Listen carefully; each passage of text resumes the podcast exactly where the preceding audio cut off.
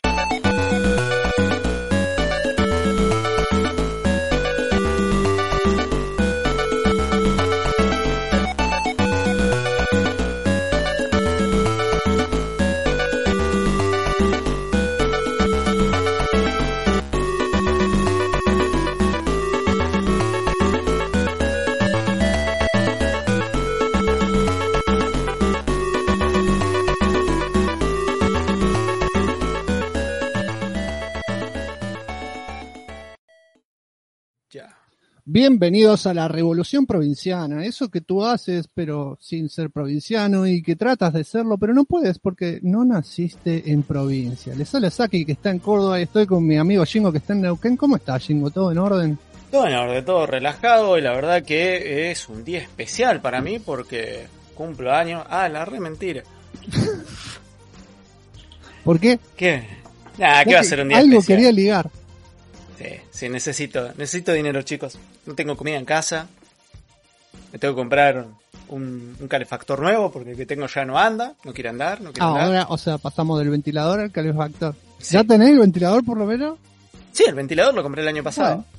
El año pasado compré un ventilador durante la ola de calor. ¿Qué pasó con los arreglos del calefactor que se hicieron durante ah, el programa anterior? Eh, se hicieron y hace poquito se apagó y decidí cortarle el gas, pues digo, si se apagó pues está perdiendo gas y no me quiero cagar muriendo. Así que... O sea que no arreglaron un choto. No, Pero debería en, en, realidad es como que... ¿eh? ¿Debería hacerse cargo en la inmobiliaria? Sí, así que tengo que hacer... Pasa que... Entonces calefactor gratis, maestro.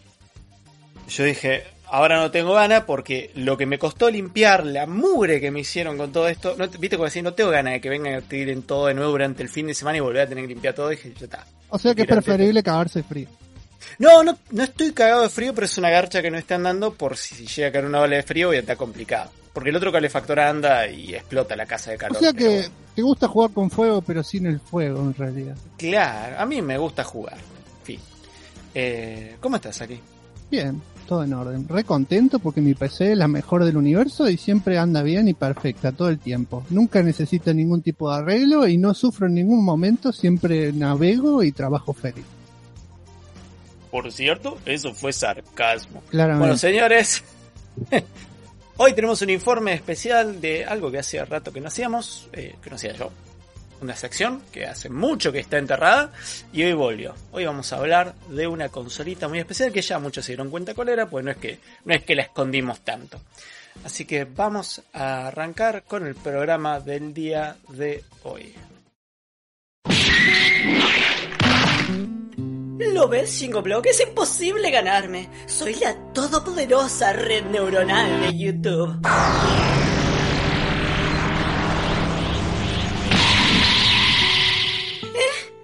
quién eres? Yo soy Shingo Review. Y este es mi stand sin píxeles en la lengua. Y juntos te venceremos. Súmate a la lucha, suscríbete a Shingo Review y sin píxeles en la lengua para así ayudar en la pelea contra la perversa red neuronal de YouTube. Bueno, hoy tenemos un informe especial de consolas que no. Y vos decís, ¿cómo me vas a decir consolas que no? de la TurboGraf barra PC Engine, hijo de mil, mansa consola. Y tenés razón, tenés toda la razón del planeta, pero consolas que no se trata de consolas que fracasaron. Y desgraciadamente, la PC Engine fracasó. No por ser una mala máquina. Y de eso vamos a hablar en el programa de hoy, porque vamos a hablar de por qué nació, quién la creó, quién la diseñaron y quién fue la empresa que hizo las cosas mal, para escribir mal, re mal, eh, Engine. Eh, no, bueno, son muchas cosas fuertes. mientras leo el principio del informe y veo que corregís cosas, leo el chat y Lorenzo Flamas dice algo que lo leí con la voz de con la voz de, de Finn.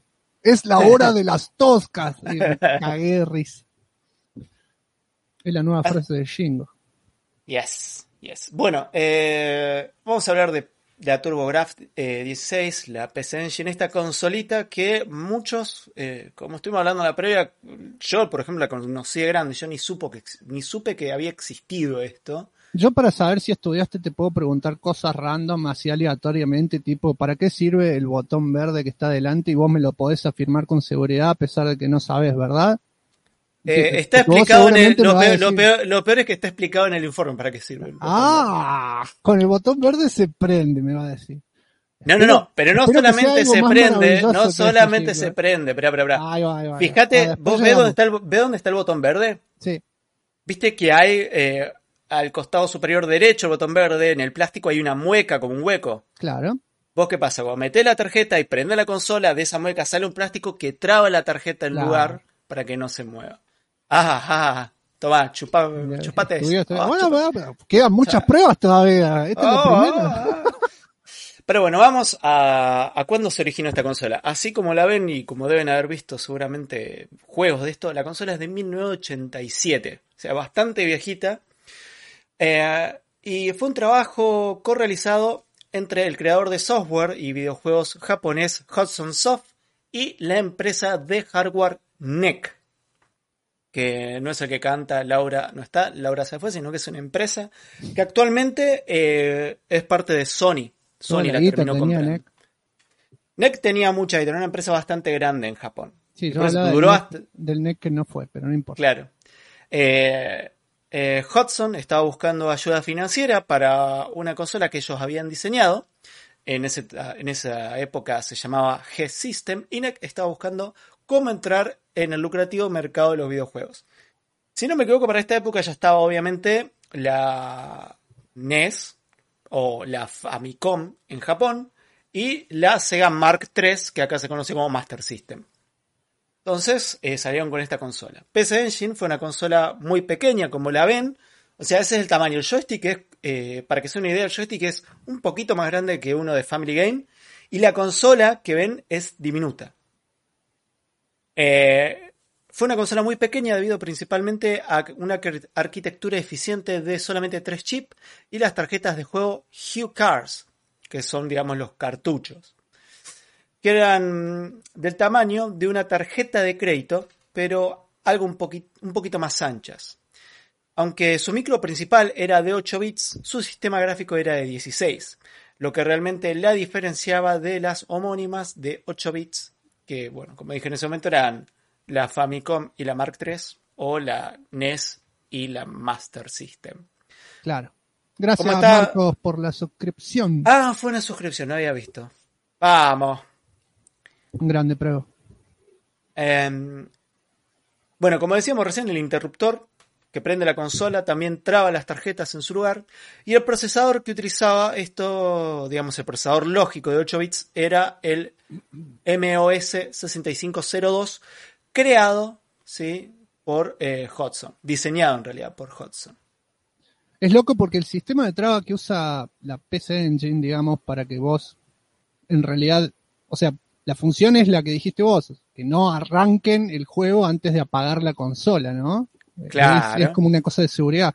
Eh, Super Nintendo en Japón, o sea, la Super Famicom, lo terminó usando internamente para registrar los juegos, digamos que sean originales. Si no encajan cierta ranurita cuando vos pones el cartucho regionalmente hablando, digamos, porque los cartuchos originales de Super Nintendo japoneses no lo podés poner en el de Super Nintendo Yankee, No. digamos. En la Super Nintendo Yankee no, no encaja de la misma forma. Y las de Japón tienen una trabita. Claro. La- En realidad, si no me equivoco, son los de Super Nintendo, tienen una forma diferente y los de NES se usaba el chip, me parece. Ya no me acuerdo. No, el, el- claro, el de NES tenía el chip antipiratería, que es una chapita en la placa. Sí. que la podés remover con la pinza.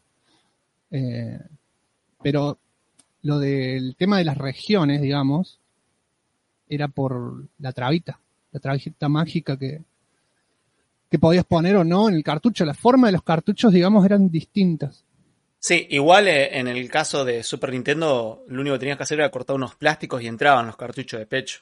Y acá también, si le haces una modificación interna de cortar un plastiquito, pasa que te da bronca hacerle una cortadita de plástico Obviamente. al- a la Super Nintendo. Te da bronca. Yo, por ejemplo, se lo tuve que acomodar un cacho para poder meter el cartucho, porque yo me compré el Yoshi Island original Ponja y ni me acordaba, pasaron tantos años de esos datos ñoño que no me acordaba y cuando lo quise meter en la Super Nintendo no, no. No, no.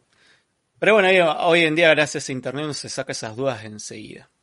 Bueno, eh, al poco tiempo, NEC no escatimó en versiones de la máquina y al año siguiente lanzó la PC Engine Core Graphics, que no era más que un rediseño eh, exterior con un color diferente, en este caso negro, porque el negro tiene más onda, y con salida AB en lugar de antena, porque la primera versión tenía una salida RF clásica, ¿no? En 1988, Perdón, sí, esta, esta que estamos viendo en pantalla, ¿en qué año? eh, 1988. Ok. 87 salió la clásica.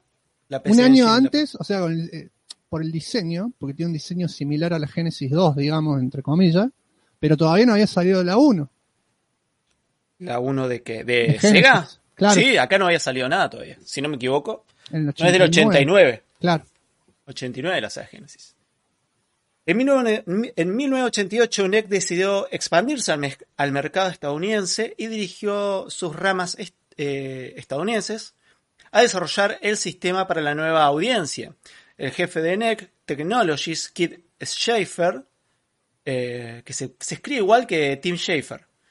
Sí, pero No sé si, sí, pero no sé si serán parientes o no, porque una, un es que raro, ¿no? Schaffer. Sí, Sí. Formó un equipo para probar el sistema. Descubrieron que había una falta de entusiasmo en su nombre, PC Engine, y también sintieron que su pequeño tamaño no era muy adecuado para los consumidores estadounidenses que generalmente pretendían un diseño más grande y futurista. Decidieron llamar a su sistema Turbo, TurboGrafx 16, un nombre que representa su velocidad y fuerza gráfica, y obviamente el GPU de 16 bits. También rediseñaron completamente el hardware en una carcasa negra más grande. Este largo proceso de rediseño y los cuestionamientos de NEC sobre la visibilidad del sistema en Estados Unidos retrasaron el debut de la consola. Ahora vamos a poner el diseño original, que sigue siendo igual muy lindo.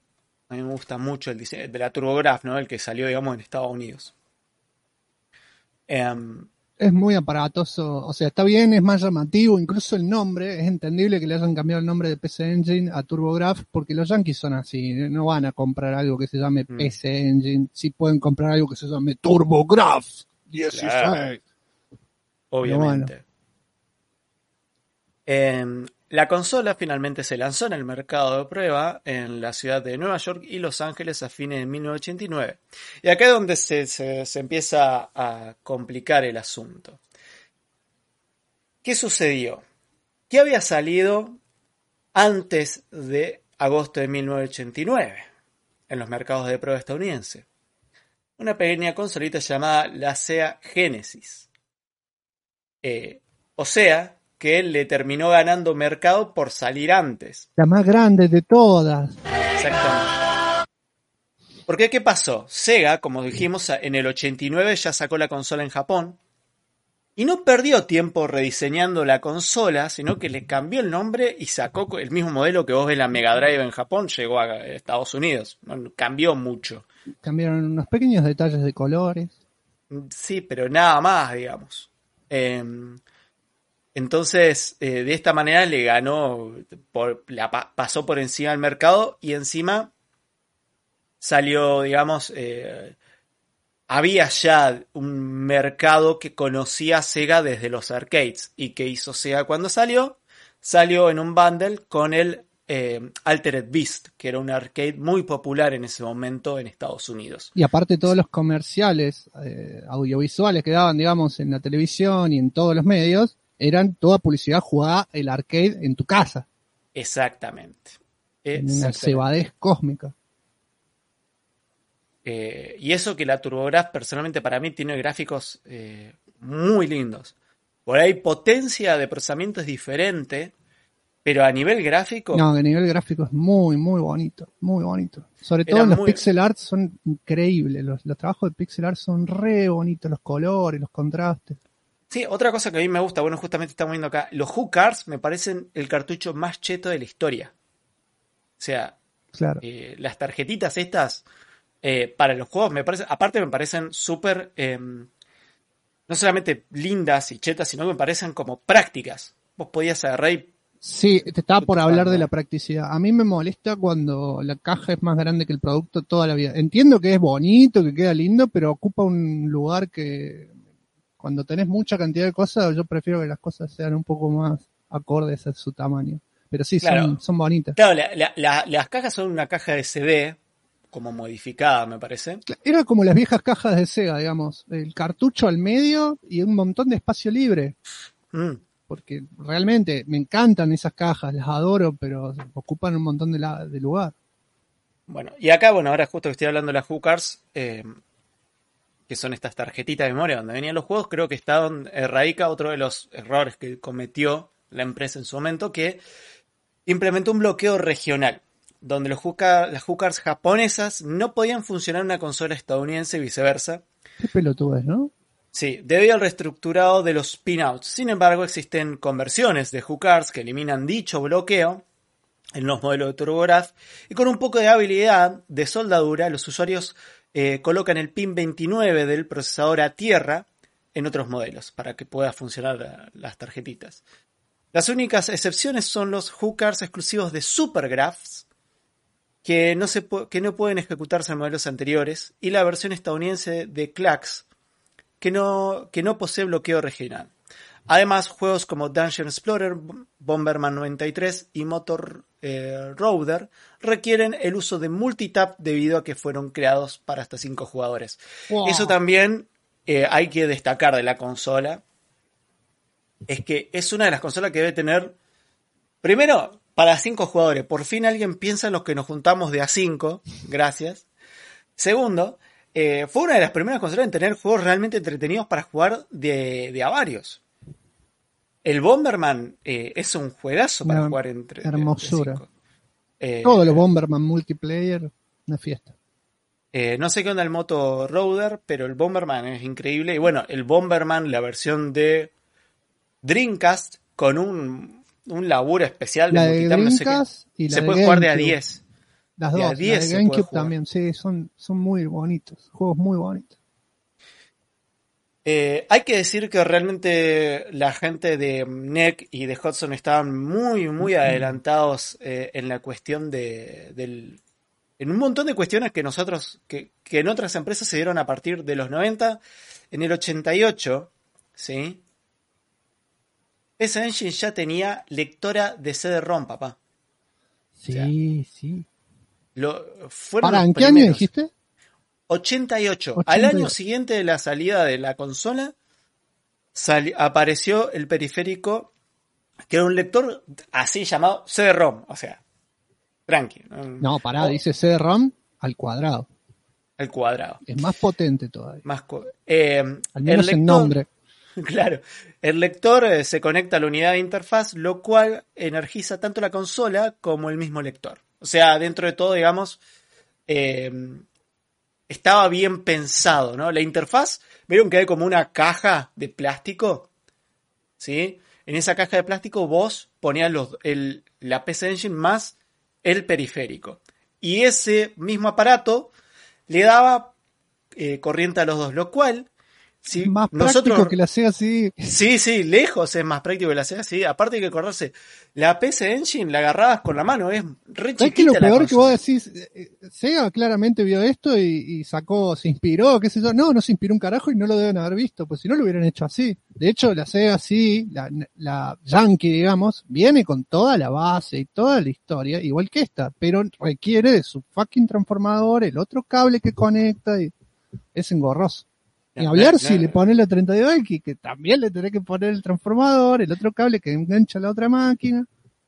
Dios, lo que debe ser. Hoy en día, si me decís, vamos a jugar un juego de 32X para streamear, te, lo- te lo emulo, no hay forma ni en pedo. Te, te- te- si tuviera todas las cosas, las pongo. No, es que Armo no, el tiene, sen- y no tiene sentido alguno. No, es no. para, podés hacerlo una vez, para decirlo hice, streamé una vez con la original, ponele, pero no. No, es un re quilombo. Aparte, te, te puede explotar. Literalmente, armar hoy en día la Sega CE con el 32X es riesgo de que te explote la casa. La tristeza que me dio después de tanto tiempo cuando terminé abriendo la Sega CD, digamos, para ver qué le pasaba y, y tenía cosas así como que son complicadas de arreglar caseramente, Claro. digamos. Sí, yo estuve jugando en la Sega CD porque mi amigo Dani la tenía, porque la vendió, pero la tenía y... Pero la vendió. pero la vendió. Sí, es- por lo Yo menos tenía una amiga que está muerta, pero era mi amiga. No, no me acuerdo si sí, las vendió la CD y después uno de los mejores hallazgos que hizo que fue la Saturn. Claro. La Saturn Sí, la igual- Para mí los 600 hallazgos, si la... Ah, no, está bien. Está perfecto. 600 pesos la pagó. Nada. No fue que la encontré, en- fue como que creo que iba a comprar unos cartuchos de Family y el chavo le dijo, ah, pero tengo una consola Basta. vieja tirada. Basta. No, no. Vamos a hablar de mágicas que no cosas nunca. lindas que le pasan a gente más cercana que nosotros, como yo y vos, nadie más. Bueno, volviendo al CD-ROM, esto fue algo realmente que, que causó que, que es una gran sorpresa en el medio porque pasar de los clásicos 8 megabits que podías tener en esa tarjetita ¿no? de, de la Supercard a más de 4000 que entra en un CD, o sea, pasar de a, a 600 megas de, eh, de guardado, eh, no hay ninguna gilada. Obviamente que podías tener mejores gráficos, más niveles, mejor música y sonido, que fueron los beneficios que terminó aportando el CD-ROM eh, al PC Engine. Em, poco después llegó todo esto en uno solo, con la Turbo Duo. Turbo Duo es eh, la, PC, la PC Engine con todo integrado, con la lectora SD em, y con las tarjetas. ¿Esto fue más o menos cuánto tiempo después? ¿Un año y medio, dos? ¿O bastante más? Eh, no, creo que esto ya fue en, el, en los 90. Claro. Eh, esta consola ya tenía el CD incorporado y usaba un nuevo sistema llamado Super CD. Tampoco se olvidaron del pasado, ya que la Turbo Duo era compatible con las tarjetas de PC Engine. O sea, podías poner las dos cositas. Eh, ahí se ve en la imagen. Eh, ahí, ahí ve- ves todo el kit cheto, ¿no? Tiene el multitap, eh, todos los controles y tenés donde se pone el CD abajo y otra tapita que la levantás y ahí pones las tarjetitas. Algo realmente lindo. En realidad, la Duo no era un diseño nuevo, ya que los poseedores de la PC Engine con CD y una tarjeta llamada Super System Card, que amplía la memoria RAM y mejora el sistema operativo, podían acceder a los juegos de Turbo Duo. En definitivo, la Turbo Duo era una PC Engine con el CD y la tarjeta eh, Super System integrados, ¿no? Venía ya todo en un solo paquete. Y ahora viene, digamos, eh, la joyita más, eh, Joyita. más reco- recordada de la, pe- de la época de la PC Engine. La joyita. joyita. La Turbo Express. Vos tenés que seguir los términos de Saki Chan. Es la consola tapada. Ahora todo es tapado. Eh, esta, esta Turbo Express, también conocido como, originalmente conocida como la PC Engine GT, eh, salió en Japón el primero de diciembre de 1990. ¿Y qué es? Es una consola portátil, es una PC Engine portátil que solo funciona con las tarjetas, pero es una, es una consola de 8 bits con un procesador de 16 bits portátil. O sea, eh, es un Esto monstruo. antes que la Nomad. Mucho antes Esto an- la Nomad. mucho antes que la Nómada, o sea, en los 90. Eh, la verdad que yo la- la- esta ya la conozco hace rato y he visto informes y la he visto que la desarmen, que las arreglen, pues me llamó muchísimo la atención que una consola, que haya una consola portátil. Obviamente que vos la agarrás hoy en día y es un bodoque, es un ladrillo, ¿no? Aparte, eh, traía una pantalla LCD con chiquita. de matriz activa con retroiluminada. O sea, se veía en la oscuridad. De Sí, 2.6 encima estamos viendo, pulgadas. en la imagen se ve a Bonk y no entra en pantalla. No sé cómo jugás así. Si, si, si es real No, el bueno, juego eh, así, si no está reescalado. No, no, no. Ahí lo que estamos viendo es bonk, pero es cuando agarras el power up que te hace gigante. Está muy grande. Vos agarrás un power up en el BOM que te Porque hace viste que hay juegos como para, está bien, vos me decís que esta es la misma máquina achicada, bueno, todo bien, pero hay versiones para, qué, qué sé yo, Game Gear, eh, Game Boy Advance y demás, donde achican mal las proporciones y queda gigante el, el personaje para el entorno que tiene en dicha Claro. proporción. No, no, no, esto era, el, era se veían los juegos de PC Engine o lo veían en el televisor en una pantalla de 2.6 pulgadas. Creo que te quedas un poco ciego. Eh, obviamente jamás tuvimos una de estas en nuestras manos por, por pobreza, por vivir en la Argentina y todas esas cosas. Yo no- es que esta no la vimos ni siquiera en ningún lado, No. en vivo, No. digamos. Yo ni siquiera en museos y muestras la he visto. Gustavo dice venía con una batería de auto, posta, porque en esa época, si, si la Game Gear años después te comía todas las pilas, no me quiero imaginar lo que era esto. Sí, creo, o sea, si no me equivoco, esta creo que funciona con cuatro pilas AAA. Claro. Eh, pero Sí, ¿qué como tiene? la otra. Pero ¿qué tiene? Eh, la puedes, por ejemplo, la puedes conectar al televisor, le podés poner, o sea, es la consola, o sea, vos tenés esto y si querés lo conectás con salida B y lo ves en el tele. Eh, se puede ver en el costado derecho que tiene el huequito del tele, tiene los huequitos para los auriculares también. Y no es, yo personalmente no la veo como una mala inversión, lo que pasa que no es, no era algo tan transportable y no era barata. No, claramente que no. Eh, tenés que tener una idea, esto estoy hablando precio dólar año 1990, ¿no? Pero cuando salió, salió 250 dólares esta consola. Ya salió con un precio bastante alto. Y después lo subieron a 300 dólares. Para luego volver a bajar los 250 y en 1992 el precio más bajo que estuvo era 200 dólares. Pero Hay que tener en cuenta sí. que, primero, para esta época ya estaba la, eh, ¿cómo se llama? La eh, Game Boy. La Game Boy salía menos de 100 dólares, sobre todo si la comprabas de segunda mano te salía dos mangos. Los juegos tampoco eran caros. Eh, y también eh, hay que tener en cuenta que, los, que había más variedad de juegos. Eh, si bien TurboGrafx tenía muchos juegos, no llegaba ni, a, ni al, no sé, un- al 50% de lo que había para, para Game Boy. Eh, y es por eso que es una consolita que medio quedó en el, quedó, digamos, eh, en el olvido dentro de lo que fue TurboGrafx. Yo por Pasa eso que- digo, de esto yo la verdad- de grande. Yo la verdad no estudié para hoy, así que no estoy seguro de lo que voy a decir, pero yo tenía entendido que oficialmente, a mí lo que me pasó fue que cuando yo busqué el catálogo completo de, de la, de la PC Engine, digamos, había 56, 57 juegos oficiales, pero claro, consideran oficial solamente lo que salió así a nivel mundial, pero después hay una tanda de cosas ponja que salieron solamente en Ponjalandia, que como que no se cuenta, pero son un montón de juegos también. Sí, Está yo, bien, yo- sigue sin llegar a la mitad de los juegos de Game Boy, pero hay un montón de juegos para Bueno, jugar. yo, por ejemplo, que me armé el arcade con, con una librería de juegos, eh, que me tomé un laburo, porque yo tenía una, una RetroPie con una librería de juegos para, para tener muy linda, y la convertí a Windows, que me costó un huevo, y en eso obviamente estaba, está PC Engine y está TurboGrafx, y las dos librerías de juegos están por separados. Claro. Eh, eh, y cada uno tiene, digamos, su propia librería. Esto fue justamente por eh, la división, digamos, de por regional. También otra cosa que tiene la TurboGrafx, y lo estoy poniendo para que lo vean ahora, y la PC Engine, es que no hay, no hay solamente los modelos que hablé ahora, hay un montón de modelos de la consola, y hay modelos hechos por terceros. O sea, acá en la foto no hay, creo que no hay ni la mitad de cosas ni de consolas de la PC Engine que salieron al mercado.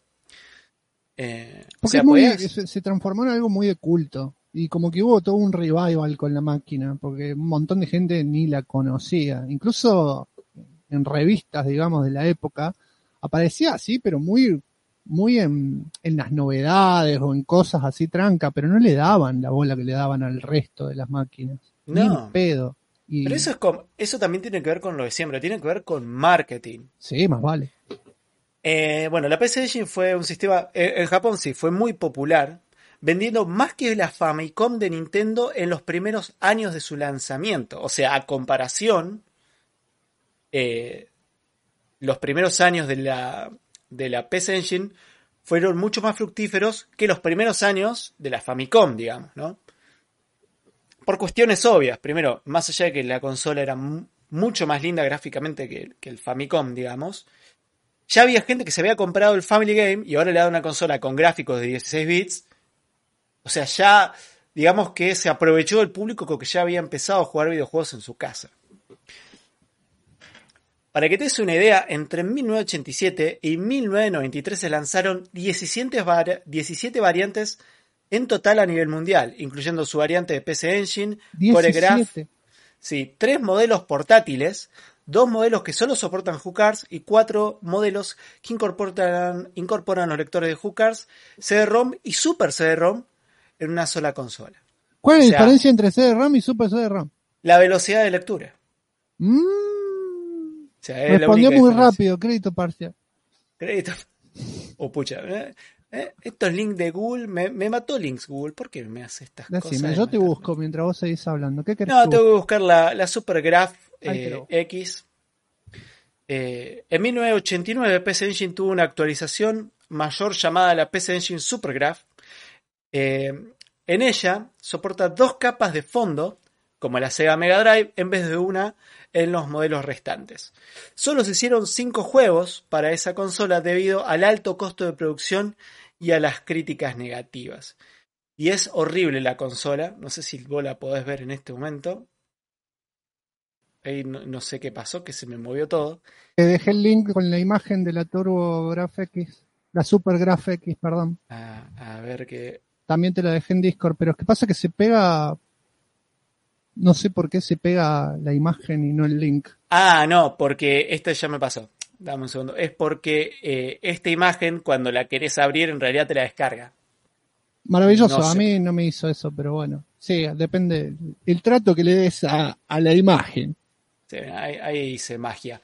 Bueno, ahí la pueden ver, la Supergraph es horrible. No, FDK no lo tiene bien estudiado. Esto es una artimaña, ustedes no se dan cuenta. Está aprendiendo a tener más seguridad con sus palabras, lo cual también festejo. La Supergraph es muy fea. Eh, y lo único que tiene, digamos, fue un update, eh, eh, ¿cómo se dice? De, poder. O sea, ya cuando ya poder soportar más capas de gráficos. Es raro porque parece una pedalera, ¿no? Sí, no sé, no parece una consola de videojuegos. Parece como que tenés que poner los dos pies ahí entre el Super Graph. No, aparte parece que tiene botones que no sirven para nada, no sé si te das cuenta como que tiene seis botones en la consola. Eh, y tiene solamente para enchufar un botón, un joystick adelante. No sé, muy, muy rara, muy fea. Em, obviamente que la Genesis eclipsó rápidamente a la TurboGrafx 16 después de su debut en Estados Unidos. La decisión de NEC de incluir, bueno, esto lo, comentamos, de, eh, de, incluir a Kid Courage, eh, Kid Courage en. No, ¿cómo se dice? ¿Cómo se pronuncia coraje en inglés? Kid Coraje en Alpha Zone, eh, un juego Hudson Soft desconocido para, eh, para el paquete, digamos, de, la consola en su lanzamiento, resultó costosa cuando Sega empaquetó una versión del eh, Altered Beast de Genesis. Esto lo habíamos comentado al inicio. Las operaciones estadounidenses de NEC Chicago también fueron exageradas sobre su potencial y rápidamente produjeron 750.000 unidades muy por encima de la demanda real. Esto fue muy rentable para Hudson Soft, ya que NEC pagó regalías a Hudson por cada consola producida, ya fuera vendida o no. En 1990 estaba claro que el sistema eh, estaba, estaba dando un desempeño muy deficiente y severamente superado por el marketing de Nintendo y Sega. Eh, eso es un. Eso, digamos, que fue donde le empezó a, underperform, como dirían los yankees. Empezó a andar mal la consolita. Muy Sin embargo. Era una época muy difícil para competir. Muy difícil.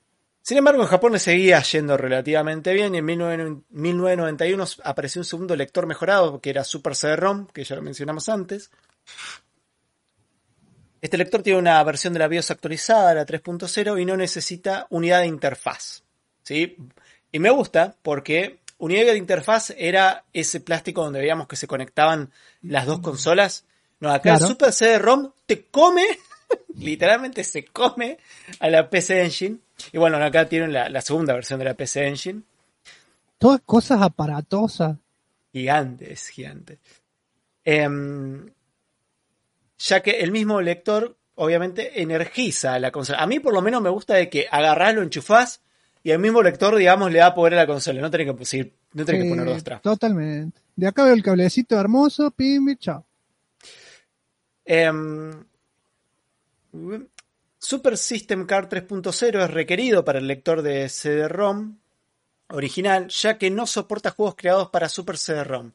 Las consolas Duos, tales como la PC Engine Duo, Turbo Duo, PC Engine Duo R, etc., fusionan la consola con el lector y no necesitan el Super System Card 3.0. O sea, la cantidad de actualizaciones en hardware y en firmware que iban haciendo sobre esta consola era increíble. Por eso es que hay tantas versiones. Es, es como el Street Fighter de las consolas en su época. Porque jamás se quería rendir. No, obviamente.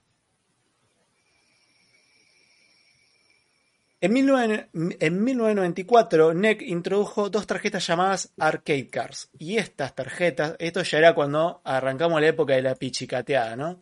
Y esto igual es sobre el final de la consola. Em, lo que aumenta la cantidad de RAM hasta 2 megabytes. Los usuarios de- del CD-ROM original requieren usar la Arcade Card Pro, ya que combina la Arcade Card Duo con la Super System Card 3.0.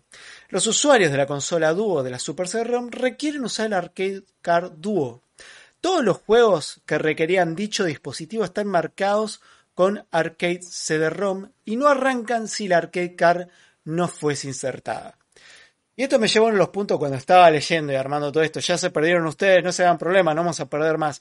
Vos imaginate, ¿no? Vos te comprás una PC Engine, Claro. porque la, la tu- tuviste la suerte por comprártela.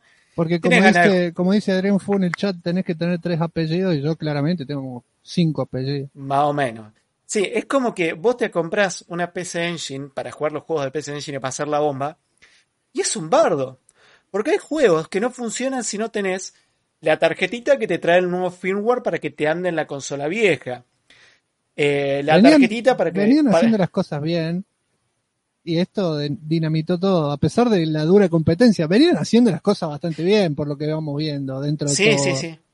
Es que yo creo que el mayor problema que empezaron a tener es que como el, como que Ninte- como Nintendo y Sega le comieron, le empezaron a comer mercado, trataron de ver cómo podían superarlos. El mayor problema es que una vez que ya, sobre todo dos empresas, ya tienen todo el mercado, hacerse un espacio cuando es que- ya te pasaron por encima es complicado. Es que pasa que ya el- eh, tiene que ver con todo lo que hemos hablado en otras oportunidades. Eh, ya de por sí Nintendo se comió el mercado antes que Sega Mm. se lo comió el mercado con todas las políticas que tenían de, de, eh, amenazar a las empresas para que no trabajen en otra consola que no fuera de Nintendo.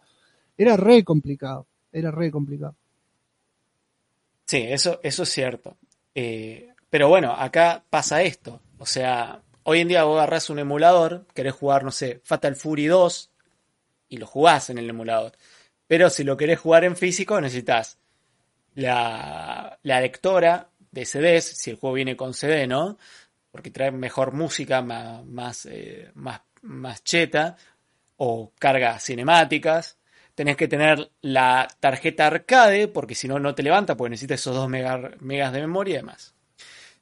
¿Para qué fue esto? Bueno, eh, algunos juegos que aprovecharon estos fueron conversiones de juegos populares de la Neo Geo de SNK.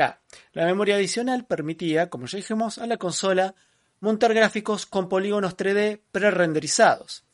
Aunque fue demasiado tarde, ya que solo una pequeña cantidad de juegos fueron lanzados aprovechando esta expansión, tales como Fatal Fury 2, Art of Fighting y Giga Funkein Densetsu Sapphire. Es necesario un conversor de HuCars a TurboGrafx 16 si el usuario jugase uno de los juegos de arcade CD-ROM en dicha variante de la consola. Y acá, bueno, vamos a ver, ahora vamos a ver un poco de juegos, que la verdad, hablé poco de juegos porque si nos poníamos también a hablar de los juegos, es No otro universo más. diferente. Eh, un segundo que quiero... Ay, ¿cuál es la pestaña? Shame. No, no, es que tengo tantas cosas abiertas. Espera. Invi, invi. Mostrame el loguito que Estos necesito. momentos radiofónicos. No, es, es que a veces se me achican tantas las pestañas de Chrome que no puedo ver cuál es la que tiene el video. Ahí está. En total, para mm, la consola se lanzaron 686 juegos. No es una librería chica. Eh, eh, como dije, en Norteamérica el, el sistema se lanzó con el juego Kid Courage en Alpha Sons. Eh, la Pero para los PC 600 juegos, los casi 700 juegos son de qué? ¿De PC Engine o de TurboGraf? O por- eh, am- so- es la librería completa entre, ah, las, entre dos todo, versiones. Ah, ok, ok. La consola PC Engine eh, recibió un fuerte soporte de desarrolladores en Japón, sí, por eso es que hay tantos juegos, mientras que la consola TurboGrafx 16 luchó por llamar la atención de los mismos. Es por eso que hay tan pocos juegos de la parte, digamos, eh, yankee de la consola. Es más, esto es algo que se me pasó de largo en el informe. La consola, eh, digamos que le fue tan mal en Estados Unidos, en su lanzamiento, que se canceló lanza- la salida de la versión europea, porque había en vista sacar una versión europea de, de la TurboGrafx 16, pero le fue tan mal en Estados Unidos que directamente no- no- ni, ni apuntaron para ese lado. Una pena porque son mercados re distintos. Sí, total. Yo creo que yo creo que esta, si vos la hubieran sacado en, en- en Europa con el nombre PC Engine, le hubiera ido re bien. Porque en Europa, la, toda la parte de mm, lo que fuera juegos, lo manejaban las, compu- eh, las computadoras hogareñas. En Europa todo lo que era el festival de las compus hogareñas. Mucho sí. antes que consolas y toda la fiesta. La gente estaba re acostumbrada. Amiga, Commodore, todo eso le iba re bien. Creo que si hubieran sacado con el nombre PC Engine y le ponían un teclado y un mouse y un jueguito que fuera un sistema operativo, entre comillas, Pero de uno. hubiera explotado. Pero bueno, está bien, ya pasaron como, ¿qué? 35 años, no nos vamos, no nos vamos a preocupar. Con el diario de mañana cualquiera, Jingo. Claro. Em, Hudson incorporó al sistema muchas de sus franquicias populares como Bomberman, Bong, Adventure Island y Adventure Island con versiones gráficamente impresionantes. Y sí, yo cuando hablé acá del Adventure Island, eh, digamos la remake entre comillas para Turbo para TurboGrafx es hermosa. El Se Adventure ve Island, muy bonito. sí. Muy lindo y es muy lindo juego. Eh, Hudson también diseñó y publicó varios títulos originales como Air Song y eh, Dungeon Explorer. Compilados de Alien Crush y Devil Crush, dos juegos de pinball virtuales bien recibidos, Namco también contribuyó. Acaba de, cabe decir que, si no me equivoco, no, Namco o Konami, no me acuerdo cuál de los dos se quedó con toda la biblioteca de, ¿De de qué? Hudson. Namco. No me acuerdo si. Namco o Konami fue la que compró. Namco debe ser, no creo que. Me parece Konami. que Namco fue la que se compró Hudson Soft después. Eh, bueno, también contribuyó con eh, conversiones de alta calidad de sus juegos de arcade como el Valkyr no Desetsu, el Valkyr no Desetsu, Pac-Man Land, Galaga 88, Final Lap Twin y obviamente uno de los mejores ports de Splatterhouse. Splatterhouse de ¿De arcade? Claro, el, el- el primero. Tuvo Y ellos lo pudieron port. jugar porque el 1 no está en otra máquina, digamos. Al menos de esa época no, no existe el 1 en, ¿Mm? en port. Para, para, para Sega no salió. No, agarra del 2 en adelante. ¿Posta? Creo que sí. Creo que era así. ¿Te acordás? Bueno. El informe de Splatterhouse. No, no me acuerdo. Yo estaba convencido de que había un port Porque para hicimos un informe de Splatterhouse. Los podés Vos lo hiciste, vos quieras. estudiaste para Splatterhouse esa vez. Yo no. Em, como, como ya lo dijeron antes de arrancar, obviamente. Bueno, ah, hay que decir que uno de los ports también más lindos de aquella época de Street Fighter salió también para esta consola. Ahí Rooster te dice que Konami es la que sacó la PC Engine Mini. Ah, entonces probablemente Pero igual la que no- compró Hudson. No sé.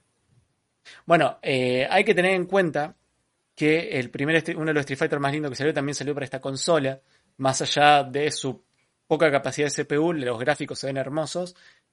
Aunque es muy raro jugar Street Fighter con dos botones, porque el juego tiene, o sea, el joystick es como un joystick de Family, tiene dos botones. Hay que, que tocar el select o el start para cambiar a piña. Ir Sí, no sé. graduando piña débil, media o fuerte. Aspirazo. Durísimo. También hay un juego que tengo ganas, tengo ahí, lo tengo anotado para hacer un día una review, pero está medio complicado para YouTube. Algún día lo voy a comentar entre los juegos run, porque hay de la, de la línea de juegos japoneses de la de la PC Engine, o sea, eh, hay una cantidad de bizarreadas increíbles. Eh, como ya dijeron antes, una gran, una gran parte de la biblioteca de la TurboGrafx 16 está formada por shooters de desplazamiento horizontal y vertical. Los ejemplos incluyen Gradius y Gradius 2 de Konami, Superstar Soldier, el Sword de Blaze de Hudson, Galagon 88E de Namco, eh, el R-Type y el Darius Alpha y el Darius Alpha, el Darius, Darius Plus y Super Darius de Taito. Eh, ah, el R-Type que era de, de Irem. Eh, la consola también es conocida por sus plataformas de juego de rol como el Legendary X de Victor Entertainment, que ganó numerosos premios y se encuentra entre los títulos definitivos de esta consola. Y una compilación de los juegos de la serie IS de Nihon Falcon. Fue particularmente exitosa en Japón. Eh, Cosmic Fantasy 2 fue un juego de rol portado de. eh, portado. Que fue eh, convertido de Japón a los Estados dicho, Unidos. eh, que ganó eh, el juego de rol de Electronic Gaming Magazine del año 1993. Por las dudas, porteado y portado está bien dicho de las dos formas. La PC Engine dejó de tener soporte en el año 1995 y se dejó de fabricar. O sea, ahí fue donde Se acabó la ficha. se acabó la ficha y la fiesta. Eh, a diferencia de otras consolas que repasamos en estos especiales, TurboGrafx eh, no pereció debido a su diseño o malos juegos, sino a un total y completo mal manejo de marketing. Primero, su retraso eh, por el rediseño le hizo perder un año de ventaja sobre sistemas de 16 bits como la Genesis, a la vez que el bloqueo regional le quitó la posibilidad de atacar al mercado con una mayor cantidad de títulos, ya que venían acarreando desde su salida en 1987. De haber sido me- eh, mejor su manejo, probablemente Hudson y NEC habrían tenido entre sus manos una de las consolas más exitosas de la era de los 16 bits, pero no. Bueno, pero acá, o sea, cortaron en 1995 por todo eso que dice, que decís vos, pero al mismo tiempo también se la veían negra, porque es el año en donde empezaron a llegar toda la nueva generación de maquinolas. en nove- 94 ya había salido la PlayStation. Claro, o o sea, no, no hay chance. No hay Es chance. que ya venían perdiendo desde el año 90, digamos. ¿Qué vas a competir contra San- Saturn, Nintendo 64 y, y Play 1? No, olvídate. O No sea, hay- ya era una consola que forma, no, no hay forma. No, no revivía más, Es por más actualizaciones difícil. que le La cantidad de guita que tenés que gastar en marketing y al mismo tiempo en, en- en gente que se preocupe por, por hacer todo un estudio de mercado en base a las posibilidades que tenés para luchar contra tres cosas muy grandes. No una o dos, no, tres. No. No, no, no, no. No, la, la tuvo jodida. Pero quieras o no, para mí tiene una de las librerías de juegos más lindas. Bueno, si son, fanáticos de los eh, eh, shoot 'em up, te das cuenta que, mira, estoy viendo ahora que se está viendo la, la librería completa de juegos. Eh, eh, hasta ahora pasaron cinco shoot 'em up.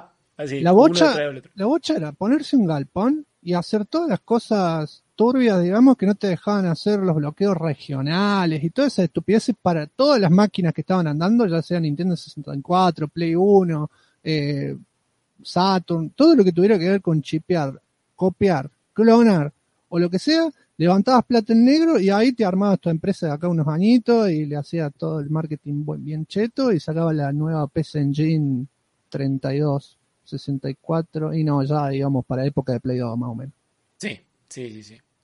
Pero no, eh, realmente es una consola muy linda. Es una de las consolas que, que a mí, yo creo que si lo hubiera visto en mi época me hubiera volado la cabeza esto. Cuando era pibe, ¿no?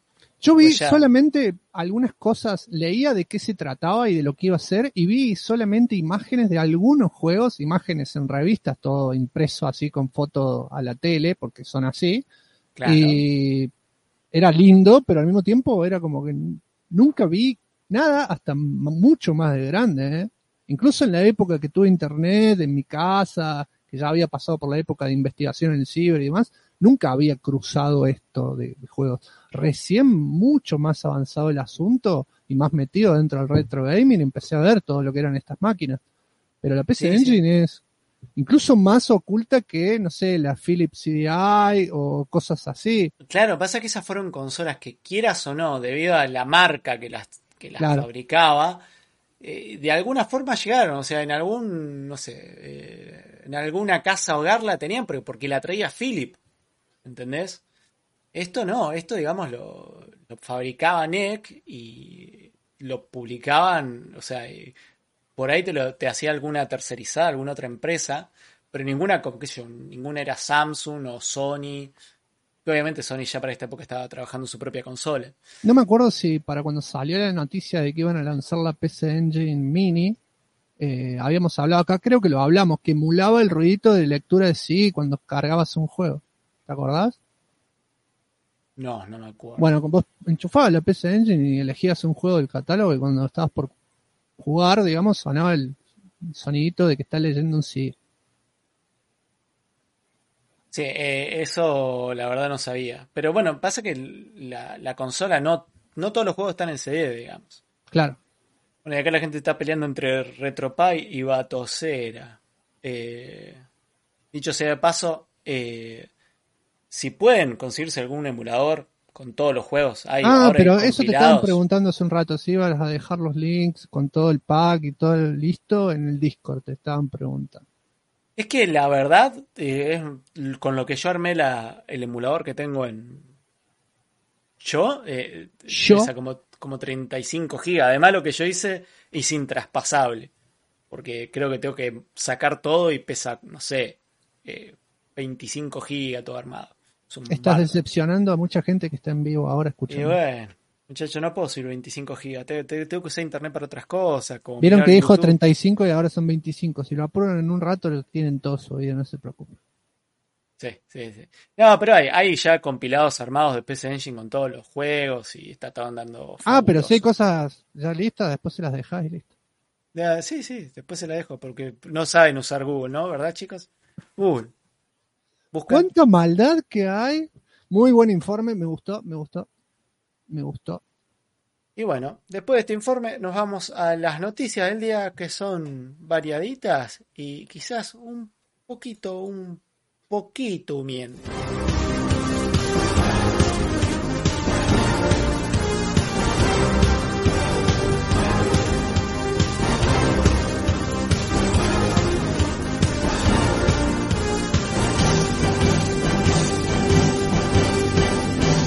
¿Estás pedaleando mucho.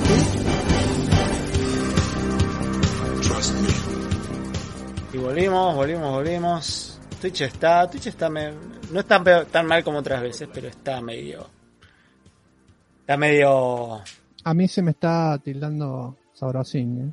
sí, no, está más, más o menos, más o menos. Eh, vamos con la primera noticia, que Porque estoy viendo el chat también está... sí, está- están con delay, están con delay, hay un delay importante. ¿Pero ya se arregló o...?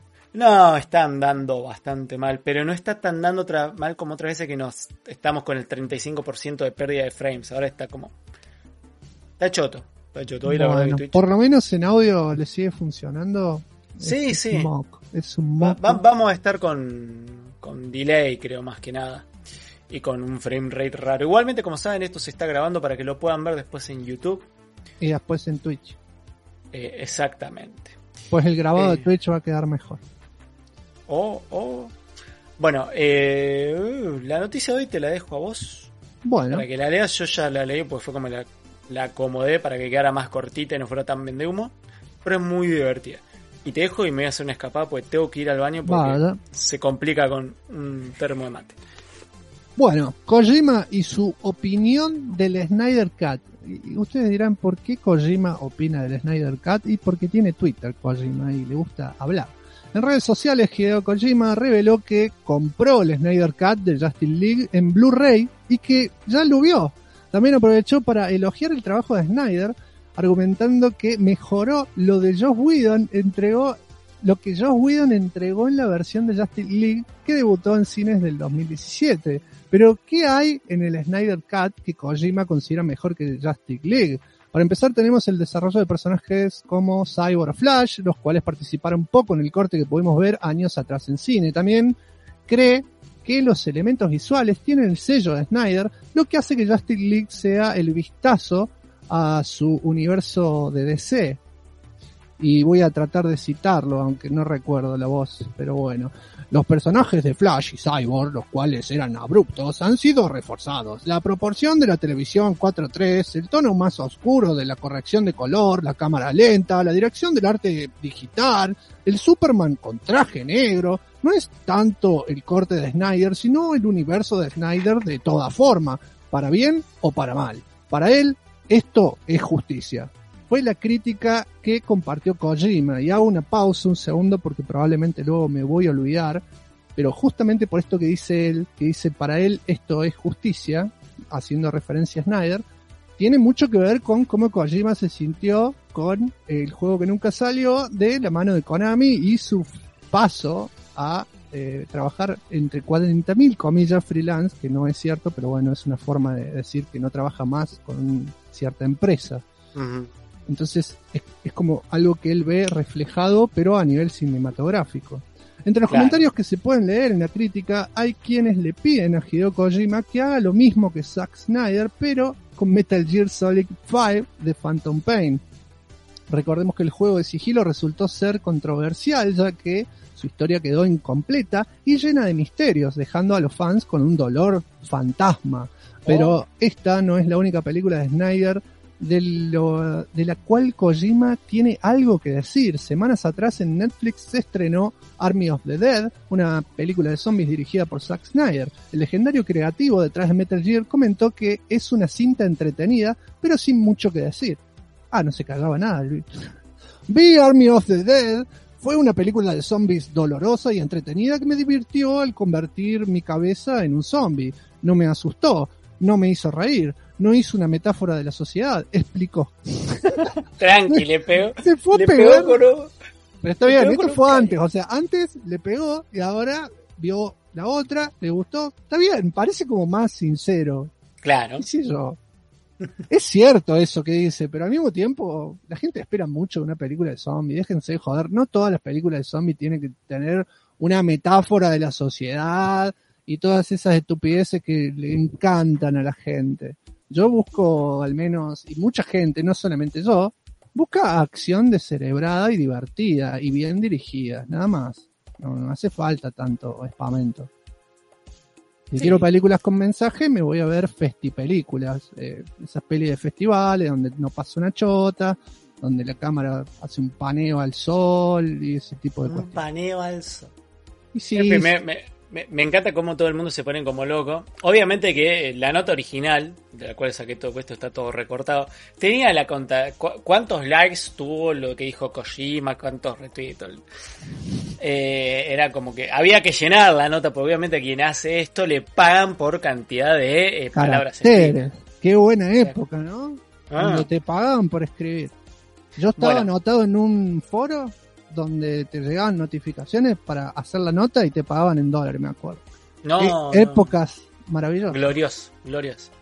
Eh, pero bueno, se nota que, o sea, tuvo mucha repercusión porque era Kojima hablando. me, da risa, pues como, eh, no sé, Kojima, Kojima anda a hacerme, anda a hacer otro Metal Gear. Así la gente feliz. Mentira que de esto no vamos a tener nunca más nada. Creo que lo que más le duele a los fanáticos de Metal Gear es que nunca más va a haber nada de Metal Gear. Mm, no sé, la verdad, esto tranquilamente acá, no sé, muchos años puede pasar alguna cosa, porque ya hemos visto que se han vuelto hasta las cosas más impensadas, así que no me sorprendería. Pero anda a mm. saber qué puede pasar con el futuro. Eh, del lado de Konami parece que nunca va a pasar nada positivo, pero bueno. Pero bueno. Vamos con la siguiente noticia. El arcade perdido de SNK. El coleccionismo de videojuegos llega a muchas personas, eh, lleva a muchas personas a conseguir cosas interesantes que pueden llegar a ser invaluables en muchos casos. A veces son juegos perdidos, a veces son periféricos y otras tantas son consolas. Pero rara vez eh, se ha logrado ver que se consigan eh, consolas perdidas y secretas de las cuales no haya información. De la cual no haya información sino hasta después de eh, concretada su venta. Eh, como te podrás imaginar, esto es justamente lo que ocurrió el día de hoy, que en realidad no fue hoy, fue hace como una semana. Esta consola de SNK Millennium fue conseguida por el coleccionista y youtuber eh, de, de Chicago llamado Anthony Bacon. Ay, me dieron ganas de comer una triple bacon. Quien parece haber encontrado que esta es una motherboard que nunca eh, se estrenó para SNK Millennium. Los detalles sobre su funcionamiento aún no se han logrado descifrar del todo, pero se encontró con que no, que no contiene un kit de desarrollo en su interior, ni ningún, eh, ni ningún juego tampoco, pero sí contiene un procesador Hitachi S4. Actualmente eh, ya, se la re- ya se le regresó la motherboard a su dueño original, se sabe eh, que eh, esta podría ser una consola que se canceló a último momento, pues eh, se encuentra bastante avanzada en su desarrollo. Por la evidencia que se pudo encontrar, la SNK Millennium habría sido la sucesora de la Hyper Neo Geo 64, que sería la sexta generación de consolas 3D de SNK. Eh, sin duda es una curiosidad de por más interesante que nos, eh, que nos hace preguntarnos cuáles son todos los juegos que hubiéramos podido disfrutar en arcades si esta consola se hubiera lanzado al mercado. Pero en realidad es una placa arcade, digamos, ¿no? Eh, que se puede ver el logo de SNK eh, bien clarito. Te digo por las dudas, acá Rooster en el Discord, en el canal de descargas, dejó un drive con un montón de cosas de PC Engine, por si alguien tiene ganas. Está en un drive, todo mágico. Muchas gracias, Rooster. Acá Gracias, dice Rooster, porque Rooster does what Shin don't. Shingo don't. eh, no sé. Bueno, Rooster, labure, me parece perfecto que labure. ¿eh? Labure para la comunidad. Usted es un hombre de la comunidad. Padre de familia y hombre de comunidad. Ok. Rooster Beer. Así. Eh, está bueno que encuentren este tipo de cosas. Me gustaría ver que, encuentren algo que corra en la consola o algún game test, algo, ¿no? Porque básicamente este, esta placa es un motherboard de PC eh, modificado eh, para ser transformado en una placa arcade. Ahí está mostrando el flaco que le está revisando, el youtuber. Los puertos de salida, tiene un puerto serie, tiene puertos USB, tiene un puerto PC2. Pero bueno, es básicamente es una placa madre de, de SNK de algo que nunca terminaron. Y tiene bocha de puertos, tiene para memoria RAM y demás. Y tiene para conectar discos rígidos IDE. Eh, A la mierda. o sea, y es más, fíjate, tiene el conector de. Sí, es una eh, moda. es una Marron que incluso tiene el conector para una fuente ATX. Em, ¿Y las siglas de ATX? No A todo acuerdo. No, no, eh, no, es que ATX eh, es el tipo de fuente. A Eh, todo X-Men. Fin. A todo X-Men. No sé, muy loco que encuentren estas cosas. Me gustaría ver algo un poquito más allá del hardware que nos están dando. Pero la comparan también con la placa Naomi de, de la, de la Dreamcast y demás. Pero está bastante interesante. El video, si lo quieren buscar, se llama SNK Millennium de los Neo Geo Arcade Board. Mira esos puertos todo. seriales, papá. Esos pines no se doblan fuerte, no se No. doblan así nomás, loco, ¿eh? No como la mierda esta que le toca el pin y se cae el pin a la puta que los parió. El pin es una pestaña, no, no, esos son pines, pines gruesos que si le pegas un tincazo no se doblan. Hardware bien hecho. Vos, vos no puedes decir nada, pues esos pines. Vos sabés por qué están así esos. Por culiá. Eh, eh, no voy a hacerla larga porque Pero no. claramente, claramente, si vos a un botón, a un botón no, a un cable, a la ficha de un cable SATA, le pones algo que muerda la placa por seguridad, lo tenés que poner de otro color para que la persona dueña de ese cable recuerde que existe ese muérdago violento y lo presione. Si no va a querer arrancar todo y va a ser muy complicado. Esto es algo que a vos te pasa por no haber abierto tantas PCs como yo en tu vida. Bueno, no, no, ahí Que, eh, entremos. eh, es donde, donde algo en una computadora lleva más de un nivel de... ¿Cómo estás con la eh, SH, eh? Ya tiraste un lleva, un yo. Siempre hablo así, no sé, dejá Estás de cada vez romper- más acostumbra- porteño. acostumbrate y deja de quejarte. porteño. Así no se puede. Se supone que la- provinciano. Pero yo siempre hablé con la SH.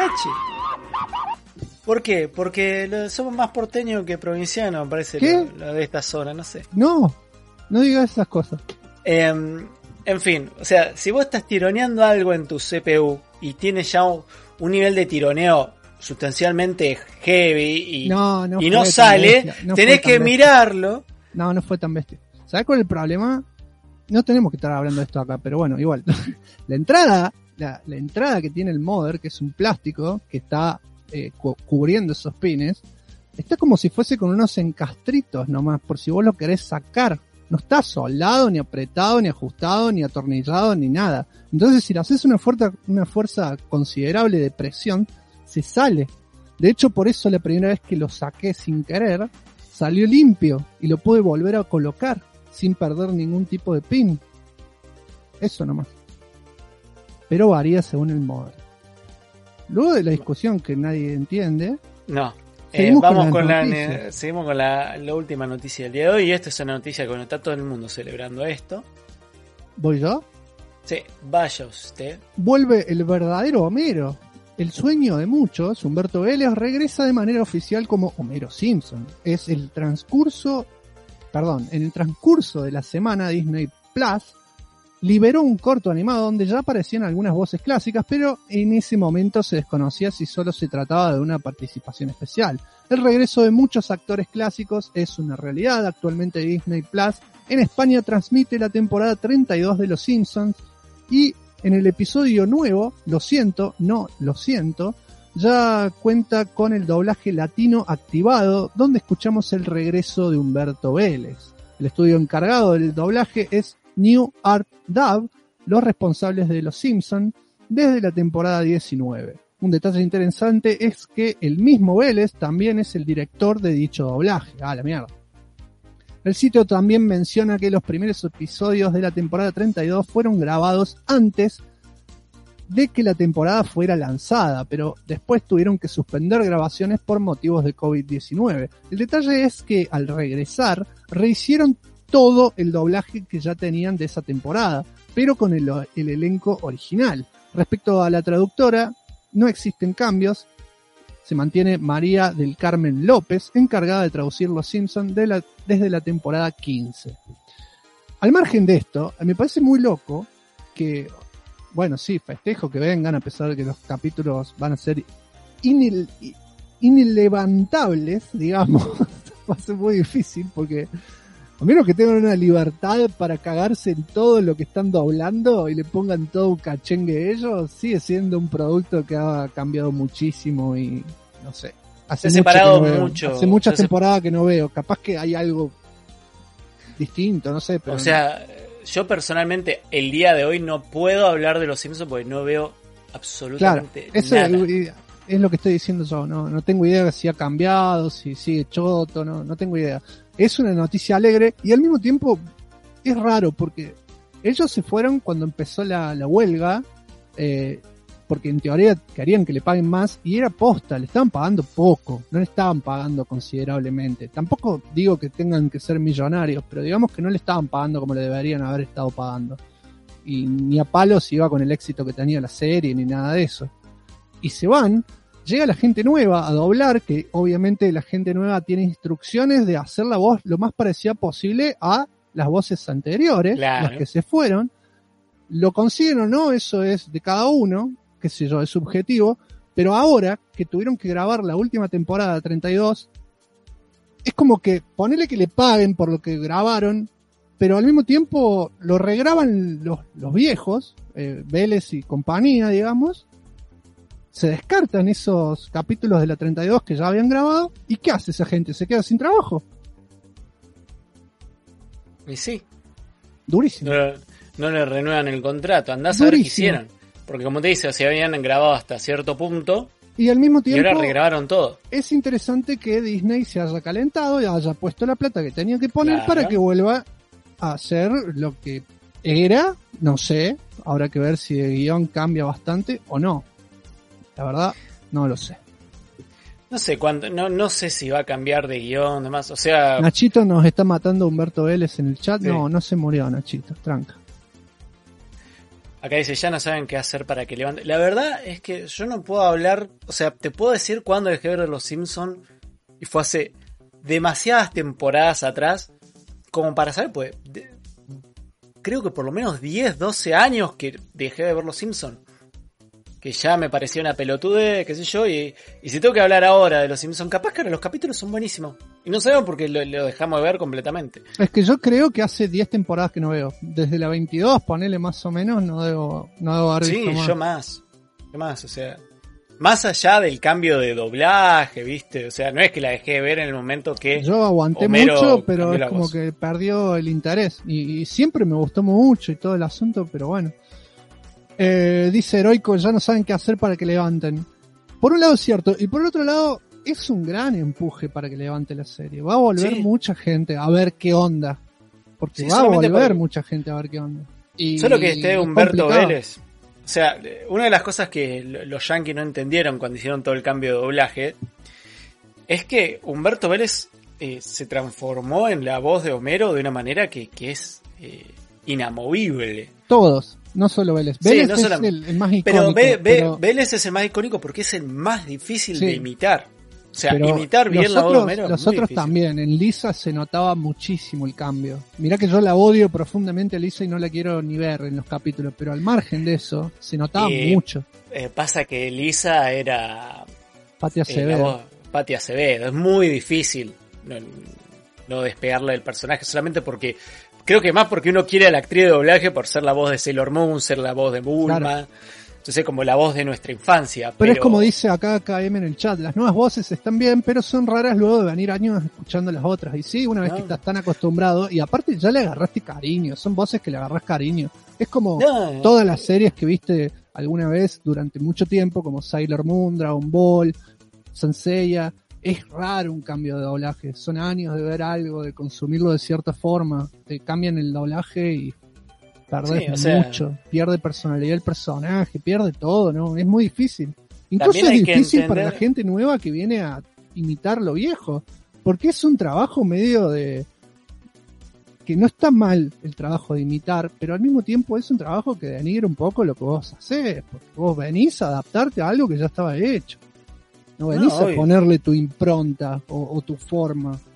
Sí, sí, porque encima, encima podés llegar a discutir que bueno, que la voz de Homero en inglés no, no tiene un ápice de, de similitud con la voz que le pusieron en América Latina. Es No, para mí, para mí sí la tiene. Para mí sí la tiene. Pero no, es diferente en otras cuestiones. Pero Sí, en tonos, en tonos y en, en lamentos, en, risas y en un montón de cosas, está bien adaptado, para mí. Pero hablo de las primeras 20 temporadas, no sé qué pasó después, no tengo idea. No, sí, yo creo que la abandoné mucho antes a los Simpsons. Era como que miraba los capítulos sueltos y ya cuando salió todo este quilombo de que se iban los actores originales fue como, bueno, ya está.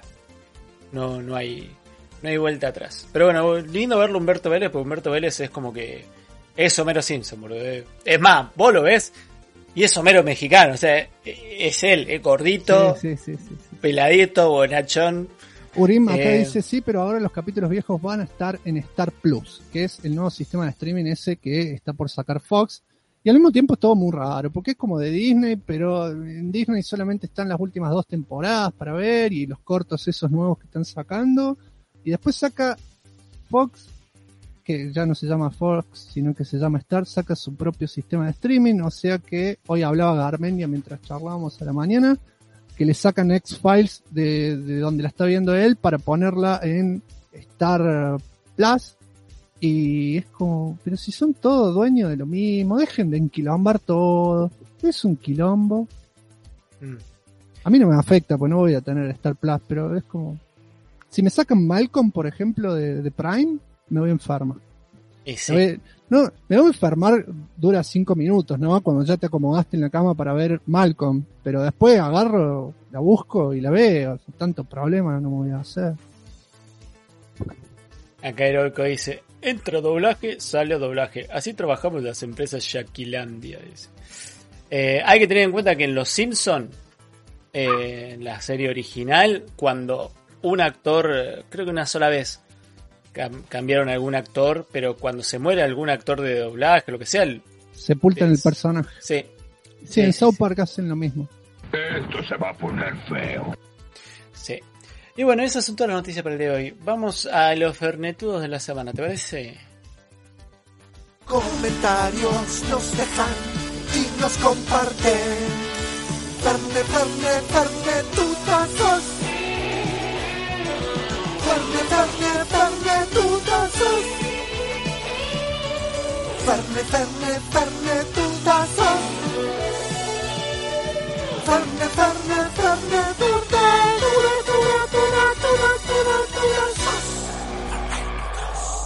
Ya. Los fernetudos son los comentarios destacados que nos dejan en el programa, en las diferentes redes sociales. Gracias a todos los que andan compartiendo siempre, que nos ayudan un montón a seguir llegando a oídos nuevos. En serio, muchas gracias por esos RTs, por esas compartidas en Facebook y demás. Los comentarios del día de la fecha son auspiciados por los memes cósmicos de Juanesi y NASA Echandi. La imagen es de Juanesi y el video es de NASA Echandi. Eh, te los dejé en una carpetita hermosa que se llama Sí. Fan Arts. Ese ya está colocado. Bueno, Tengo acá, tengo acá el tengo un video. DVD muy grande, así que contame qué estamos viendo. El, ah, no, está el, el fanar de Juanesi, que estás vos como Kamisama, que dice, cuando sales del trabajo a grabar el pod- un podcast. Y no sé por qué estás vos como, como Kamisama, pero con Fernet. Por viejas bromas eh, de Discord, que si usaras Discord lo entenderías. Yo no las explico, ¿eh? Si no va a Discord, no, no le explico nada. Ya, ya estoy, ya estoy en una etapa de mi vida donde necesito seguir para adelante, avanzar y no mirar atrás. Oh, Si bueno, acá- ayuda, lo ayudo, pero, pero con estas cosas ya estamos grandes. Ah, y acá tenemos el video que mandó el señor Nasa Chandi. Que lo voy a poner en este momento. No sé si vos tenés ganas de verlo. en- Sí, yo lo voy a ver de nuevo porque me reí mucho. Espera que... ¿no? Dame un segundito. Ya lo tengo preparado. Vamos a. Ya estoy, avísame. Bueno, vamos en 3, 2, 1, play. Yo leo folclore y por más que esté en otro, en otro contexto, yo leo folclore y en mi cabeza suena tuchicutuchi. Eso suena. ¿Me Claro. entendés? O sea, yo escucho, fol- leo folclore tuchicutuchi. Y cada vez que lo leo es tuchicutuchi, tuchicutuchi, tuchicutuchi, tuchicutuchi,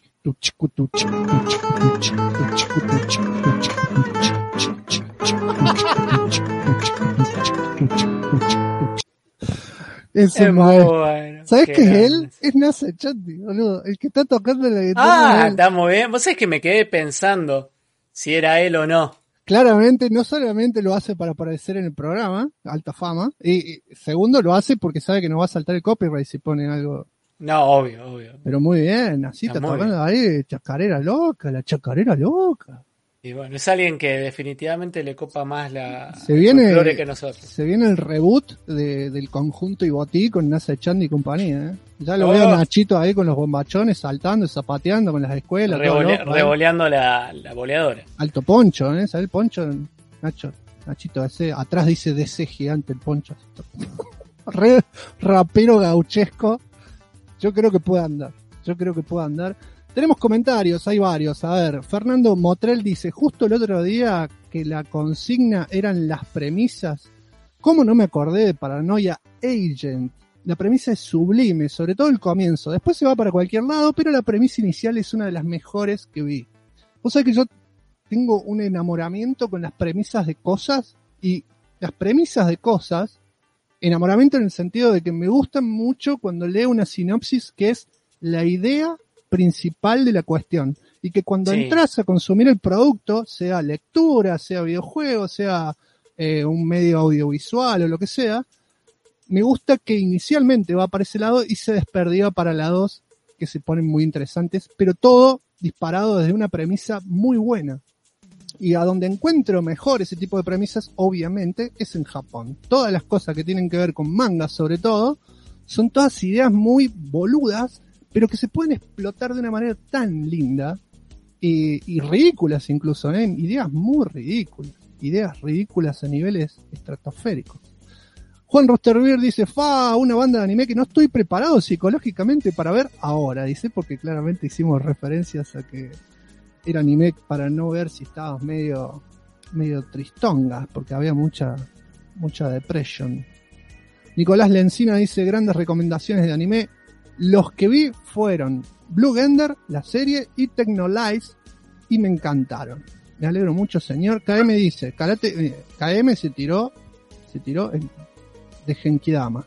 Estaba esperando algo que nunca vi, pero los vi a todos. Pero bueno, convengamos que KM no es parámetro dentro de las normalidades No, no, no, de la gente friki que nos escucha a nosotros. Él es más dedicado a estas cuestiones japoniles, si es que existe esa palabra. Japoniles. Como recomendación es complicado, algunos títulos, la mayoría manejan un tiempo narrativo que para los nuevos les costaría mucho ver, sí, por eso hice la aclaración en su momento. Igual también para la gente grande capaz le encuentren un montón de valores, pero como nombre, como nombré antes, el timing que manejan puede complicar al espectador, sí, totalmente. Sobre todo títulos donde la animación es experimental, ahora que te critican todo y quieren que todo esté animado al nivel de lo que hace Mapa, que es un estudio que hace unas cosas bestiales, y títulos como Sekai no Yami Sukan o Yami Shibai los menosprecian.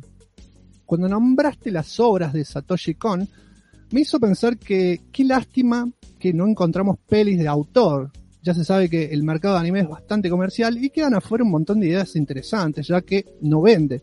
Por suerte salen en mangas o en libros donde siempre encontramos obras experimentales. El último jugado que vi en los últimos años fue Kaiju no Kodomo, peli que mucha gente no entendió nada y la verdad son bastante bobos por no entenderla. No es compleja ni nada parecido, solo que no te tira la data en la cara como vienen acostumbrando, como nos vienen acostumbrando, digamos, obras que te sobreexplican las cosas. Tampoco quiero quedar como elitista ni nada parecido, pero se extraña esa época de Japón donde sacaban bocha de obras extrañas, pero bueno, era un tiempo donde Japón les sobraba la guita y hacían lo que querían. Hoy en día rechazarían la idea de hacer una peli como Tenshi no Tamago o Senja Ichiya Monogatari. Igual, ¿quién te dice si en un futuro sacan una peli interesante y me cierran el culo, así dejo de hablar pavadas y se fue a las puteadas todo chivo? No, pero tiene, tiene, tiene un punto, es cierto eso. Eh, si él que está consumiendo y sigue consumiendo bastante y, eh, y está junto con la gente de Dado Fractal, digamos, con Uojo y con Demo, que son otros dos muy enfermos de este, muy fanáticos de todo lo que es el anime, el manga y demás, si ellos que miran más que nosotros, ponele, les cuesta encontrar algunas cosas con el viejo espíritu, al, al nivel originalidad, a nivel ciertos temas, a nivel otra cosa, más de autor, y debe estar complicado el asunto, debe estar bastante complicado. De vez en cuando aparecen cosas, pero hay que rascar.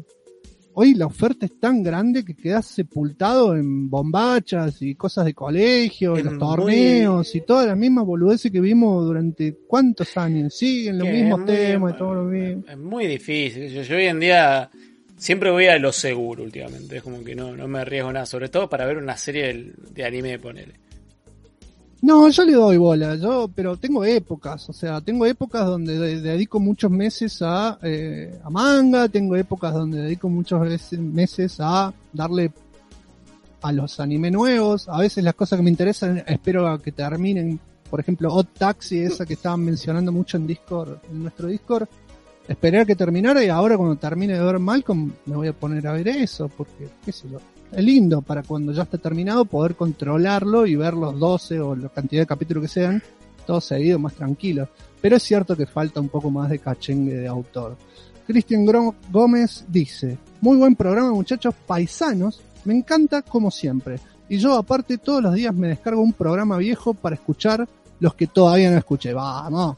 Aparte le quería pedir una opinión. No sé si suscribirme a HBO Max o Amazon Prime. ¿Cuál me recomiendan? Gracias, un saludo y espero el próximo programa. Mira, eh, esto es totalmente subjetivo, totalmente subjetivo, como todas las cosas que hablamos en este programa. El tema con HBO Max es que es barato, que te mantienen la promoción, digamos, hasta que vos cortes. Si un día cortás, cuando quieras recontratar, no te va a salir tan barato. Pero HBO Max, esto también lo charlábamos esta mañana en Discord o ayer, no me acuerdo. eh, es muy cortito el catálogo que tiene actualmente, porque empezó tranqui al igual que el resto de las plataformas. Entonces tenés lo que podés encontrar si pegás una googleadita, o lo vas a ver en YouTube, o lo vas a ver eh, en cualquier página de información, te sale lo que hay para ver actualmente, pero sigue siendo, te deja gusto a poco, digamos. Lo que tiene Amazon Prime es que ya está establecida, te sale 320 más impuestos por mes, no sé actualmente, ¿vos la tenés Amazon Prime? No, pero creo No que sé son- actualmente, pero es el ser en- 60%, creo. es entre 500 y 600 pesos, creo, más o menos. Ofrece un mes gratis para que lo pruebes tranca, beneficios amplios en compras en la store de Amazon, acceso a más de mil libros electrónicos para el Kindle y todo eso. Es como que viene con un pack de un montón de cosas. También tenés almacenamiento gratuito e ilimitado de fotos en Prime Fotos, prioridad para ofertas relámpago 30 minutos antes de que comience y acceso gratuito a los videojuegos de Prime Gaming y Amazon Music Prime. O sea, es como un pack muy grande. Los juegos de Prime Gaming son canjeables en distintas plataformas. Hay desde juegos para Steam hasta para GOG. También hay skins para Valorant, millones de dólares para el GTA Online y todo ese tipo de cuestiones. Hay mucho beneficio variado. Te da una suscripción gratuita mensual al canal que te guste para apoyar en Twitch y se puede usar en tres dispositivos al mismo tiempo. Así que, qué sé yo, me parece que hoy si tenés que elegir una sola, y es un poco más fácil que elijas Amazon Prime porque el catálogo es bastante amplio al lado del actual de HBO. Sí, Pero es de tiene cada- mucho más contenido. Es de cada uno, a lo mejor vos, vos encontrás que el catálogo, no sé, de Netflix o de Disney Plus, que también es algo reducido, eh, te pueden llenar más a vos por los gustos. Pero a nivel beneficio, la cantidad de boludeces que vienen, aparte del catálogo grande de Amazon, con todo lo que tiene que ver con jueguitos, la suscripción gratis a Twitch, eh, Amazon Music, lo de fotos, que parece una pelotudez, pero si tuviste alguna vez asociado tu teléfono, por ejemplo, a Google Fotos, que ahora actualmente ya te está consumiendo el, el espacio de, del Google Drive. Drive. Acá es ilimitado si pagas eso. O sea, viene, viene eso, vos lo asociás y listo. Y tenés para guardar todas las fotos sin tener que dejarlas en tu teléfono. Y es bastante cómodo eso. Eh, no tengo idea de Amazon Music, no lo probé, pero calculo que debe ser una especie de Spotify o algo así. Pero la verdad que una bocha de beneficio, no sé. Eso es de cada uno. Espero que le haya sido útil la información. Consigna, tenemos una consigna que dejamos siempre en nuestro Discord y la responden la semana siguiente. La de la semana pasada fue algo que te gusta mucho pero no juna a nadie. Una sola cosa. Siat Álvarez dice algo que me gusta mucho y no conoce nadie. El mejor postre de la historia. Presta atención, Shingo, por favor. Lo inventé un día borracho en mi casa. Ah, Y siempre- como son las mejores cosas de la vida. y siempre intento evangelizar a todos aunque nadie me da bola. Se llama Danet con Fernet. Y es Danet de dulce de leche al que le tiro Fernet hasta el tope del frasquito y revuelvo hasta que queda una mezcla uniforme. Lo comes, te explota el cerebro. Aseguro que es riquísimo. El culo te va a explotar, maestro. El hígado, el hígado. cada uno hace lo que quiere, está todo bien, qué sé yo, no sé qué quiere que le diga. Exe Aqua dice a Robot Name Fight. Es un Metroidvania roguelite hermoso, muy pegado al lado de Super Metroid. He visto que muy poca gente le da bola, pero quienes hablan de él le dan mucho cariño. Por las dudas, Robot Name Fight. Juancho dice, algo que me gusta mucho y no juna a nadie es escuchar la radio del GTA. Bueno, yo creo que la juna mucha gente y que lo hace mucha gente. Creo que lo hemos hecho yo, lo ha hecho Shingo, nuestros amigos y mucha gente en el mundo, pero te queremos igual, Juancho. Curizo dice, algo que me gusta mucho pero que no conoce nadie o casi nadie, son los juegos de Atelier, Shin Megami Tensei o RPG Ponjas varios. Por suerte, con las últimas entregas que han sacado más gente, le está dando bola y eso me alegra mucho. Sí, FDK de Legend dice, algo que me gusta mucho es la música japonesa, pero más específicamente Hatsume Miku. Es medio de muerde almohada, va a decir más de uno, pero tiene un carisma el personaje que me haría ir a un concierto con los ponjas y cantar todos saltando y gritando con la onda que le ponen ellos. Eh, sí, es, es verdad lo que dice. Yo para mí es reconocido, pero no sé a nivel, por ahí no es conocido así a niveles mundial, no sé, nuestros viejos no saben quién poronga es Hatsume Miku. Digo, no es Madonna, pero No. se entiende, ¿no? Eh, yo tengo un par de, de temas de, de ella que hizo con. ¿Cómo se llamaba esta banda? No me va a salir ahora. Bueno, yo escucho un par de temas que tengo en un par de playlists y la verdad que es genial. Es un punchy punchy cantado con un. Pero Hatsune. Miku no es un personaje virtual. Sí, pero bueno, pero tiene su música. No es el personaje nada más. Digamos que tiene música en su nombre, digamos. No Mm. sé quiénes están detrás, nunca hice la investigación cósmica. No me interesa tanto el asunto, pero me gusta la música. Está buena. Sí, yo tenía entendido que era como. que había nacido como una de las voces de un programita que se llamaba Vocaloid, ¿no? Sí, pero no estoy tan en el tema como para afirmarlo. Eh, Sí, Nachito se dice: Aguante la empanada de Fernet, después les paso la receta. El KMK le dice: ¿Sale van? Claramente sale van en cualquier momento. Luarnitran dice, me gusta profundizar fuerte en encontrar una explicación final a la existencia. No, no, para. Esto, esto va con otra voz.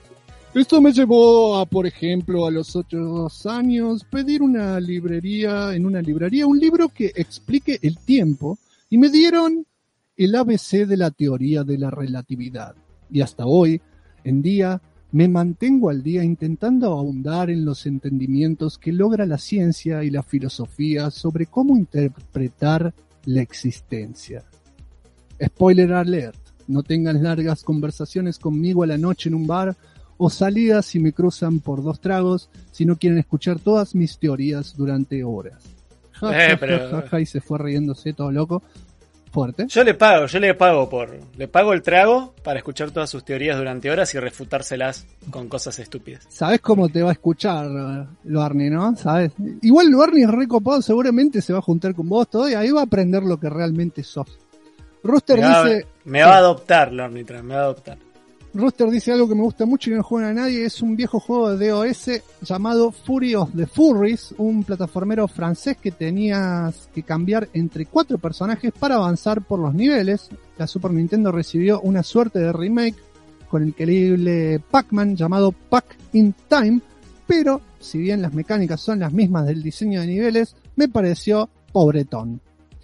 Y ahí Shingo va a poner el videito por si lo quieren chusmear. Kamui dice algo que me gusta mucho y no juega a nadie. Va, es una forma de decir, siempre hay un pequeño nicho. Me gusta la saga de shoot 'em up llamada Al Este. Es mi favorita. La conocí gracias a los emuladores y he jugado las ROMs que han salido en distintas consolas. Un abrazo grande y gracias por toda la magia que derrochan en cada programa.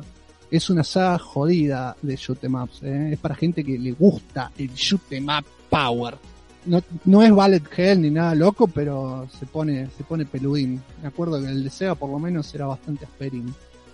Adrián Fu dice, lo mío no es un juego, pero lo tomo como tal, es meterse a YouNow, esa plataforma que solo usa Marcelo Carne, todos los días porque tiene un contador de los días que te metes consecutivos. Hasta ahora voy 157, pero perdí una racha de casi 300, creo. No, no, pero ahora, ¿solamente por eso lo haces, Adrián? O sea, ¿solamente por el contador o te da algún beneficio o algo? ¿O es un juego así de entrar y salir? De, a loguearse, digamos, y, y te vas. Nazario Andás a- dice, me gusta mucho una serie llamada The Dick, o sea, The Tick of It. Mm, The Thick sería. The Thick of It. Es una sátira sobre una política inglesa. De hecho, la tercera temporada me parece de lo mejor que he visto. No conozco a nadie que la haya visto y me parece genial. Aunque no la recomendaría porque entiendo que el formato no pueda coparle a muchos. Sí, la verdad que a mí política me pega un corchazo. Pero me alegro que lo disfrute. Leandrox dice, disfruto mucho del folclore. Nada, dice, ahora en serio. La verdad es que disfruto mucho de jugar la básica. Es una escoba del 15, pero que agrega figuras parecidas a las del chinchón. Es muy divertida. Pero en serio, que la conocemos yo, mis amigos y mi mamá que me enseñó a jugar. Esas cosas. Y mi mamá que la inventó, dice. Claro, esas cosas bien de nicho son lindas. Y la vas pasando así. Buena onda. Consigna para la semana que viene, muchachis. Ser breves, por favor. Algo lindo de la primera mitad del año. Una cosa, digan. De la primera mitad del año, algo lindo. Lo que quieran. No se extiendan salvajemente, que a veces hay muchos y después no los podemos leer todos y es. Gracias. Oh, oh. ¿Por qué la tristeza? Estoy viendo a, a, a Packing Time, o sea, o, o la, o la furia de los furros, y no entiendo nada en el video ese. No. Encima me da risa porque yo cuando era The Furious de Furries me imaginaba, no sé, Furries.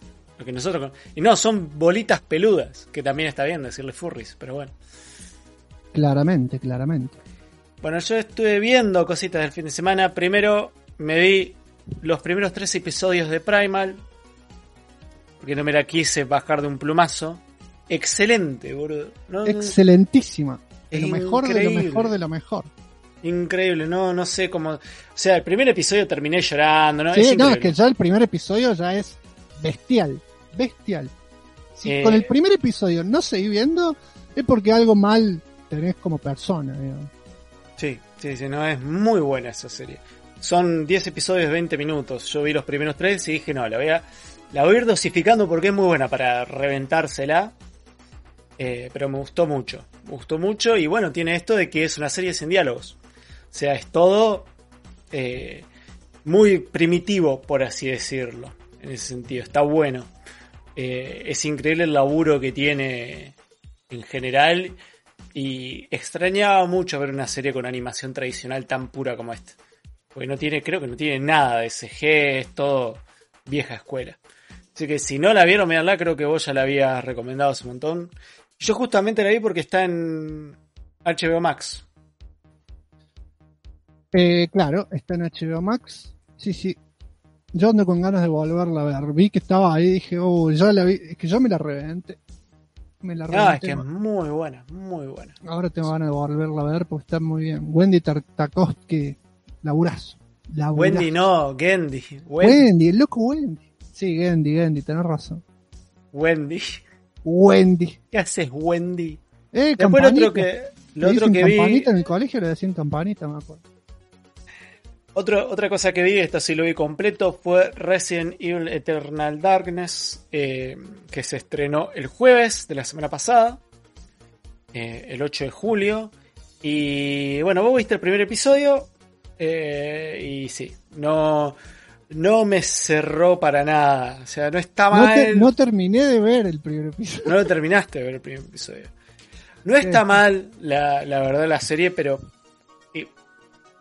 Esperaba otra cosa. Esperar mucho más es como decir, no, esperaba otra cosa. Pero personalmente es.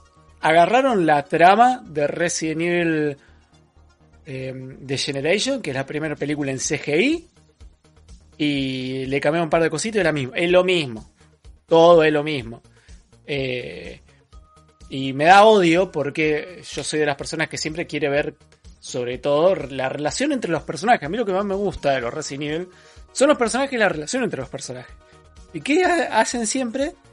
Te, te juntan a Claire y a León y los separan. eh. Hola Claire, hola León. Bueno, vamos a hacer cada uno la película por nuestro lado. Bueno, Bueno, son fieles a lo que eran los jueguitos.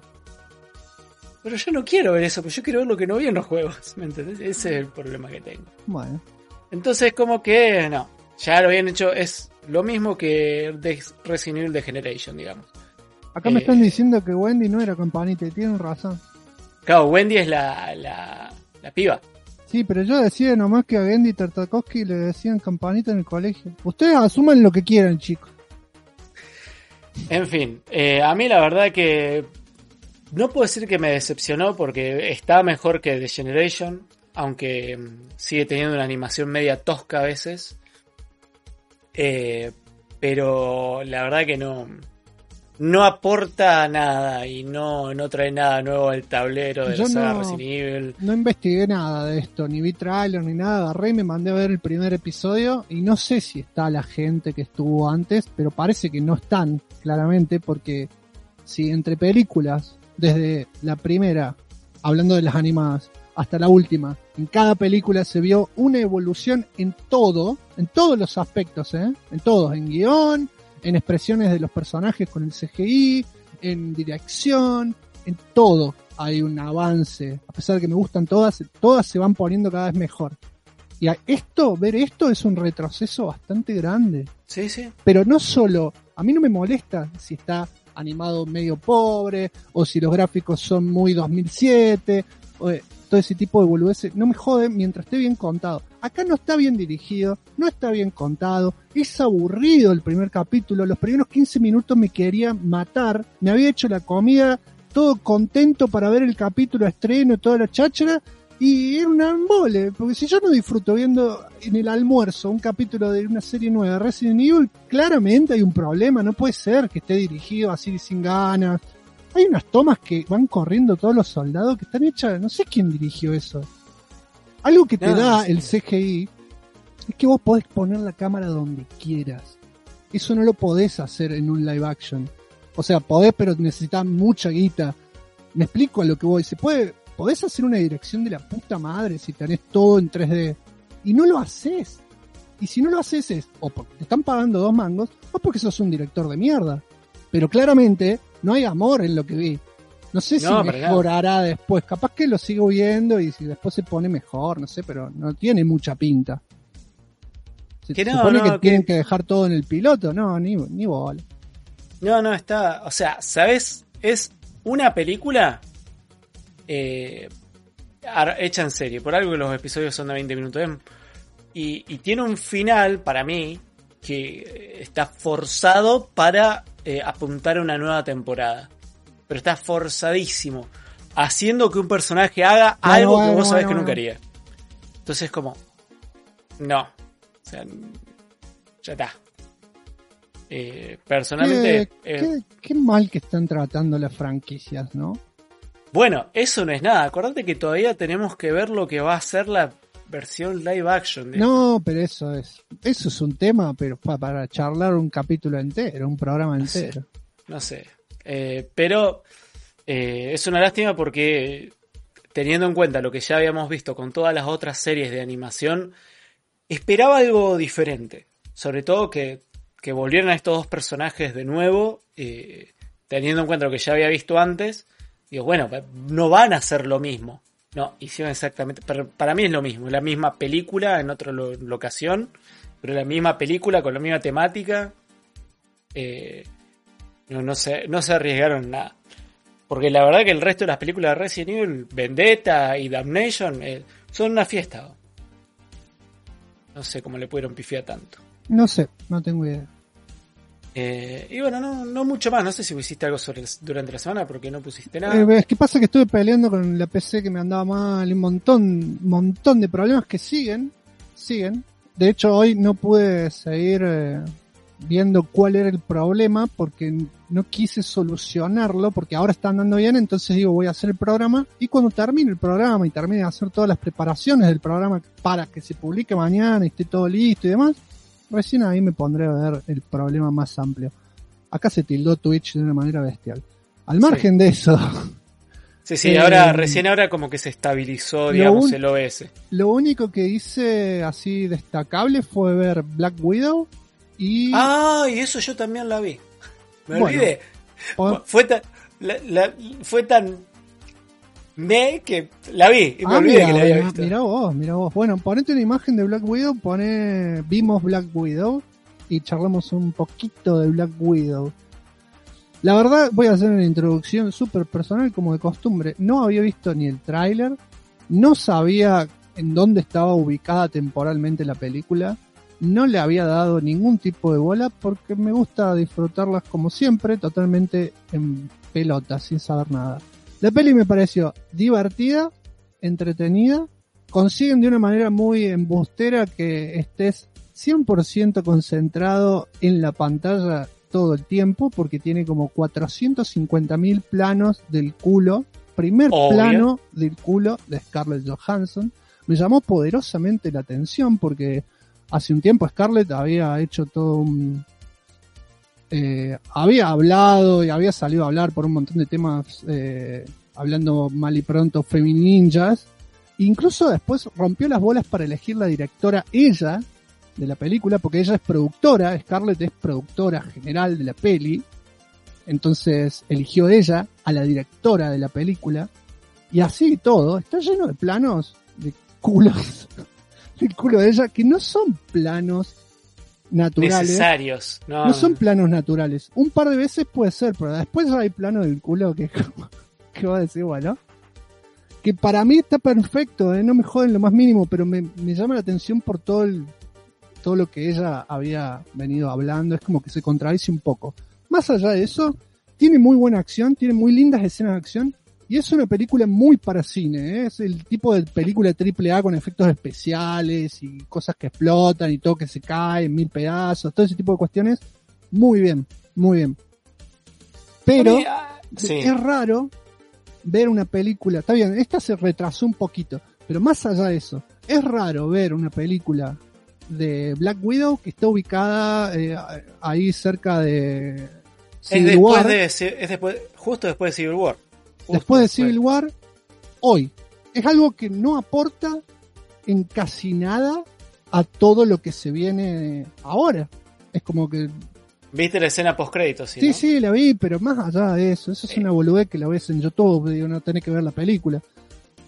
Está bueno que tenga su película, no me molesta en lo más mínimo, me parece que se la merecía, y me parece que se la merecía incluso antes que la película de la Larson, que, eh, de que Capitana Eh, Marvel, Capitana digamos. Marvel, sí, que es totalmente. un desastre de película que no se merecía ni en pedo. El personaje, digamos, es un personaje OP que lo metieron para que llegue a la final en Infinity War, en, no, la otra, en, En eh, Endgame. Endgame. Entonces, esa fue una película forzada, ponele. Pero es, Scarlett Black Widow venía laburando en todas las otras películas y no tuvo su propia película y la tuvo después que esta otra. Y encima es una precuela, entre comillas, es una película que está ubicada temporalmente hace varias películas atrás dentro de la cronología, todo como medio raro. Pero es divertida, es una película divertida, al lado de, no sé, haber perdido horas de mi vida viendo eh, Winter Soldier y Falcon, eh, mil veces. Ah, no. esto, esto es una fiesta. Sí, sí, sí, en ese sentido sí. Es entretenida para no pensar y pasarla bien un rato. O sea, yo cuando digo la peli en me, es porque para mí es una buena película de acción. Se podría haber llamado Juanita la casa. La, la casa. eh, mercenarios y. Ta, es como que. No, Es que no, sí, sí. no se, no se siente una película de Marvel, digamos, en ese sentido. Pero es una peli divertida. Y la verdad que la gente que está labura bien. Eh, Nachito pregunta si justifican por qué mierda está de blanco. Eh, así con eh, voy de blanco No. por tal cosa, no. no, no. Pero bueno, sí, tiene su justificación, pero es, es una boludez. Eh, KM dice si sale spoiler cast. No creo, no, hace- no creo que haga falta. No hay spoiler para esto. O sea, no, no hay nada que spoilear. No, pero más allá del margen, si, si charlaríamos de la película con spoilers, es como muy nada para charlar. No, no- sé, no sé qué hablaríamos A- eso- de los planos del culo de ese A eso voy. O sea, lo que tiene la peli, que para mí es una película más de acción, es porque si bien hay acción y está buena, no hay nada que, que me vuele la cabeza a mí. No hay nada, ni en, claro, no ni hay en las peleas. No hay una sorpresa ni algo que no. justifique que nos sentemos a hablar un par de horas. sobre- Claro. O sea, la, la peli está bien. Porque sería como sentarnos a contar de la peli, básicamente. Claro. Y decir, Porque- esta escena me gustó, esta escena no me gustó. En general está bien, Sí, es, es ok. tranqui. Eh, guarda, yo no esperaba nada de esta película. No, yo tampoco. Capaz que eso es- hace que, que sea más entretenida todavía. Claro, yo no esperaba Eh, absolutamente- A mí No me esperaba que se no esperaba en, un, en un personaje villano medio que lo cambiaron y nada que ver con el de los cómics. Pero más allá de eso, eso es una cosa muy ñoña mía. Más allá de eso, todo lo otro Sí. está re bien, es una fiesta. Claro, igual, o sea, es un personaje bastante desconocido para, la- Sí, para el público sí, habitual. sí. Pero ahí tenía un compañero mío y dice, no, porque mirá cómo lo cambiaron. Le digo, pero vos leíste los cómics de esto. No, pero entonces, ¿qué te quejas, le digo? ¿Viste la película, no? Entonces, ¿qué Se te quejaba sin haber leído nada. Sin haber leído los cómics, sin haber visto la película. Mejor o sea- que no lea cómics, porque si ya los comiqueros son densos, una persona así, no, no. Too much. No, es que, es que ya de verla el dibujo de- del personaje, te das cuenta que hay un cambio sustancial. Y después con todo lo que pasó me, me di cuenta que era todavía más sustancial y eso que no conozco casi nada del personaje. Fue como, bueno, pues se lo pasaron re por las pelotas. Pero, por eso te digo, a mí lo que me pasó es que la peli está bien, pero nada para mí destacó. Nada, Lo que me- absolutamente nada. Lo que a mí me gustó más allá de los planos de, de Scarlett eh, es que son todas minas, muchas minas peleando todas contra todas y dentro de todo manejan bien todo el asunto. eh. Venimos viendo tantas cosas chotas en el manejo No, de mejor que, mejor que Falcon and the Winter Soldier, lejos. pero lejos, lejos. Hay lindas escenas de acción con eh, muchachas luchando posta, digamos, corriendo, saltando. Incluso Scarlett se pega un par de corridas donde queda como una petiza que no sabe correr, digamos, que son muy naturales y que banco que dejen esas escenas. Donde no es un doble que está corriendo, sino que es ella que se está echando un pique. Incluso camina raro, es Scarlett, o sea, no es una persona eh, o sea, es famosa, es actriz, todo lo que quiera, pero camina como una persona normal, con su forma particular de caminar. No es que está caminando como una modelo. No, no. Entonces hay escenas donde la ves caminando o corriendo, que corre como es ella, como corrió toda su vida, qué sé yo, no, no, no le han enseñado a correr de forma chita. Está bueno. Scarlett Johansson, la actriz que nunca aprendió a correr. No, no corre deforme ni nada, sino que digo que corre normal. Claro. No, está, la verdad que está bien la peli. Eh, es una peli como, sí, sí. No tenés nada para ver. Yo no la vería en el cine. Es una peli que la verdad si la hubiera visto en el cine por ahí hubiera- me hubiera sentido como que gasté mucha plata al cuento. Eh, pero está, está buena. Pasa que si me pongo a pensar en otras pelis de acción protagonizadas por mujeres hay cosas más lindas. Y, pero obviamente son películas dirigidas por, por eh, gente que trabaja en el mundo del cine de acción, que creo que eso es lo que le puede llegar a faltar a Marvel para películas quilomberas, ¿no? Nachito dice, ¿qué onda la hermana peleando? Muy bien, pero tiene sus, sus dobles de, Sí. de riesgo. Y Lady Oscuridad dice, ¿qué onda con las petizas? La mejor onda, no se preocupe, no sé si es petiza o no, pero igual tenemos la mejor onda. Shingo lo sabe perfectamente. Eh, y ya está, qué sé yo. Sí, yo creo, eh, por eso te digo, creo que le hubiera, me hubiera gustado más otro tipo de director para esta peli, pero está bien. Y, y lo banco al de Stranger Things gordo pegándose con gente, esa parte me gustó. Haciendo ¿Qué? ¿Cómo? ¿Qué dijiste? El- Stranger, el Stranger gordo. el gordo de Stranger Things, el alguacil, no me acuerdo el nombre del actor ahora, Ah, que sí, hace sí, sí, sí. de Red Star, Red Guardian. Red Guardian, sí, sí. Sí, muy raro el manejo del personaje. Muy raro. Sí, no, hicieron lo que quisieron con, o sea, como son tan de la vez, hicieron lo que quisieron. No tanto por el.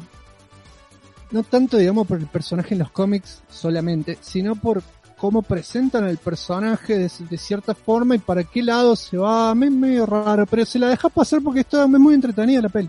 Muy entretenida. Así que bueno, eh, y bueno, ahí ahora lo único que quieres ver es cómo termina Loki. No sé si te terminaste de poner al día con los Nachito episodios. dice, es verdad, dice Window, no puedo dejar de verlo ahora. Dice, vimos Black Window, la ventana negra. Ya está. Ay, le clavé no una puede N. pasar un programa, un programa, un solo programa. No, imposible, imposible. Oh, oh. De Black Window, se viene, ¿eh? Ya lo veo a, a Nachito SB o a Es- es la nueva DC es la haciendo el Eh, Es la nueva, es la nueva temporada de, de Black Mirror, Black Window. Ya no sé ni, ni, ni qué chiste hacer al respecto, ya no me da la mente.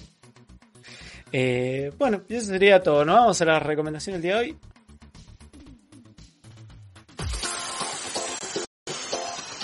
¿Alguna vez quisiste escuchar tu voz en tu podcast favorito? ¿Sentirte uno con el programa y que tu participación importa? Bueno, en Tac Tac Duken te damos la oportunidad, guachín. Simplemente utiliza la aplicación Messenger de Facebook en tu celular. Busca Tac Tac Duken y grabanos lo que quieras decirnos. Sí, así de fácil. Pero si sos como Saki y no tenés un celucheto para ese método, siempre puedes enviarnos el audio a través del navegador, dejándolo por el sistema de mensajes de la página de Facebook o enviándolo a tactacdugen.gmail.com. Recordá, podés hacer lo que quieras. Compartir una opinión, alguna historia paranormal o tirar un tema para que debatamos en el podcast en ese momento. Vamos, no seas timidón y sumate a ser parte del programa aunque sea un ratito. Ya. Y volvemos con las recomendaciones, con Shingo y con Saki, y Jopo que no para de defender a Shingo gritando, déjalo a Shingo en paz en el chat. ¿Viste? ¿Viste? Déjame en paz. Déjame en paz. Bueno, y yo voy a hacer, mi recomendación va a ser bastante simple. Bastante simple. Voy a recomendar mi último video. ¿Por qué? Porque la verdad que vi cosas que me recomendaron. y No puedo recomendar algo que vos me recomendaste. No puedo decirle a la gente, miren Primal. Vos ya lo recomendaste acá. Fue como que fue lo más destacable el fin de semana. Eh, y lo único que tengo para recomendar es mi último video que se estrenó el día jueves, donde vuelvo a hablar de mujeres re locos y pasados de, de vueltas. Y hablo de tres. eh, uno en particular que obviamente es el que está ilustrando el thumbnail. Que ya ven el dibujo, ya ven para dónde va. Eh, la verdad que los tres son muy buenos juegos. Como siempre pueden entrar, ver el video, saber de qué tratan y descargárselos para meterle manos ustedes mismos y decidir si realmente están buenos o no. Em, tengo que decir que el último, eh, el último juego de, de la lista es, Una locura. Una pero es una locura en todos los sentidos. Es todos los sentidos. O sea, es como desde el concepto al laburo. Es No, todo pero no, el nivel de laburo ya se ve. Se ve solo sin escucharte hablar, se ve. Y después con todo lo que contás, como te dije por privado, un, lindo laburo de investigación. Muy lindo. Así que bueno, busquen ahí los Mugen re locos, volumen 2. Seguirán llegando. Tengo un archivo de Mugenes que están repasados Pepa, pero estos traje un par de nuevitos que, que. Bueno, justamente el que ilustra la. ¿Cómo se llama? Que ilustra el thumbnail. Me lo pasó un día Jopo, así como haciéndose el tonto, me pasó el jueguito Ajá. ese. Y es todo Todos culpa de él sabemos. y no se quiere hacer cargo. Todos sabemos el pasado de Hopo. Y el que no lo sepa, si quiere imágenes o algo, yo conecto el disco duro viejo de backups. Tengo imágenes de Hopo con un sombrero estilo Sonic, todo marroncito. Tiene su nombre y todo, que no lo recuerdo ahora, pero. Hopo tiene unas etapas de la vida que. Ah, Variadísima, variadísima. ¿Cómo se encuentra tu canal, Jingo? ¿Cómo lo encontramos en YouTube? como Jingo Review. Muy bien. Jingo Review y llegan de toque. Me parece Porque, porque ahora las cosas funcionan bien. ¿O- maravillosa o? esa fiesta. Y acá están viendo un bicho muy horrible, lleno de sangre, que es una fiesta. ¿Por qué? Porque lo que tengo para recomendar hoy lo pueden ver en Prime Video y se llama The Tomorrow Wars. Sin ese. The Tomorrow Wow. Todo, todo mal hablado. The Tomorrow War. ¿Así? ¿Te gusta? Con Chris Pratt. Esta película es muy rara porque de repente yo estaba, en realidad es raro lo que me pasó a mí básicamente, no la película, pero bueno, yo estaba haciendo zapping en Discord y en el Discord nuestro alguien comentó que había visto esta película y que era muy divertida. Yo no amplié la imagen, la vi chiquitita, a la distancia, lejos de la PC, y dije, ah, salió una 2 de la de Tom Cruise. Pensando en la película de Tom Cruise, que era como el Día de la Marmota, Claro. eh, que era media de sci-fi y demás. Cualquier cosa. cualquier And the Edge of Tomorrow. Claro, porque tenía Tomorrow, porque vi un tipo así medio sci-fi, y porque de lejos, con el pelito corto, zafaba como Tom Cruise, qué sé yo, lo vi muy chiquito, no le di bola. Y entré re embalado a Prime, desde lejos también, y me puse a ver la película, y no aparecía Tom Cruise. Y apareció Chris Pratt y dije, ah, listo, esto no es lo que yo pensaba que iba a ser. Pero la película es muy divertida, es una fiesta, eh, es sci-fi clásico y simple y una película de acción y bichos y defender a la humanidad de los chovis y tratar de seguir adelante y está lleno pero lleno lleno de cosas trilladas de la lucha entre los humanos y los chovis y toda la boludez pero cosas trilladas de películas de acción cosas trilladas de dramas eh, cosas trilladas de comedia cosas todo trillado pero es tan divertida y tan nada vamos a sentarnos a no pensar y a pasarla bien, que dije, la voy a recontra recomendar, si hay que Hay que distraerse un rato sin pensar tanto y tener buenas opciones para no pensar. Bueno, algo, justamente yo puse la imagen y dije, estamos hablando de la misma película y se nota- esto no aparece en los, tra- en los trailers de la peli. Yo no sabía que había esto en los trailers. Mejor si no parece. Yo ni vi trailers. El director es Chris McKay, que fue el director de Batman The Movie, la Lego Batman The Movie. What? Rarísimo, rarísimo, cosas locas. También dirigió varios cortos de Robot Chicken, eh, incluso hizo eh, parte de los especiales de Robot Chicken. Pero muy loco, muy loco todo el asunto. La pueden encontrar en Prime Video como The Tomorrow War. Buenísimo. No Y conté yo ni la- de qué se trata porque les cuento toda la película si les cuento de qué se trata. Sí, Entonces la, la voy a, la voy a agendar para el fin de semana esta. Para ver con, con mi novia. Sí, es pochoclo, pochoclo divertido. El otro día, como salió Black Widow y yo me quedé solo porque ella se enfermó, tuvo una gripe galopante, así que quedó- se quedó encerrada en su casa. Eh, dije, salió Black Widow y me dice, ¿no lo íbamos a ver juntos? Yo jamás prometí eso y la cagué viendo igual. Eh, Creyendo que iba a valer la pena y bueno, pero ahora que tengo esta, la voy a dejar para ver el fin de semana. Ahora, lo que me pareció raro es Chris Pratt, que tiene la misma cara de siempre, pero que cuando empezás a ver la película, en ciertos ángulos, parece que se hubiera hecho algo raro en la cara. Que no se ve eso en imágenes de. Y se volvió vegetariano, eso pasó. ¿Qué tiene que ver eso? Y capaz que eso le hizo algo en la cara, raro, no sé, digo. Para, ¿lo de vegetariano es real o está inventando? No, es posta. Bueno, ¿la afirmación esa es real o, o está, jodiendo? Porque ya no sé, ya no sé. No, en serio, boludo, es O sea, vegetariano, decís, Chris Pratt. ahora sí Chris Pratt está- vegetariano hace y le una- cambió la cara.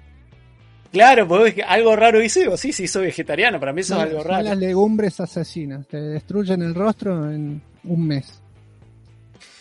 Eh, acá, antes de, de irnos, acá Lady Oscuridad dice, ¿qué les parece hasta ahora la quinta temporada de Rick and Morty? Está bien, pero solo hay tres episodios, así que Todavía no la vi, solo hay tres episodios dando vuelta. No sé si salió uno cuarto, pero a mí me gusta lo que hay. todavía no la vi la quinta. Acá dice Joponia. Bueno, ya están hablando cosas personales. Creí que, que era otra cosa. Señores, eh, este es el programa 333. 333. 333. Eh, en el cual hablamos de la mítica TurboGrafx 16 y por qué es una consola que eh, fracasó, entre comillas, gigantes, ¿no? Porque personalmente sigue siendo una consola zarpada. Ahí ya Roosterbeer dejó nuestro Discord. Eh, si nunca entraron, acérquense. Le- le- Ya mirá cómo se apropia el laburo de otro. Ya está. Pueden pasar a revisar no las yo, cosas de Rooster. Pueden pasar a revisar las cosas que dejó Rooster basadas en mi informe, pues si no, no hubiera dejado ningún link Rooster. Nunca deja links, una vergüenza. En fin, eh, nos escuchamos en el próximo podcast, gente. Y que tengan una buena semana.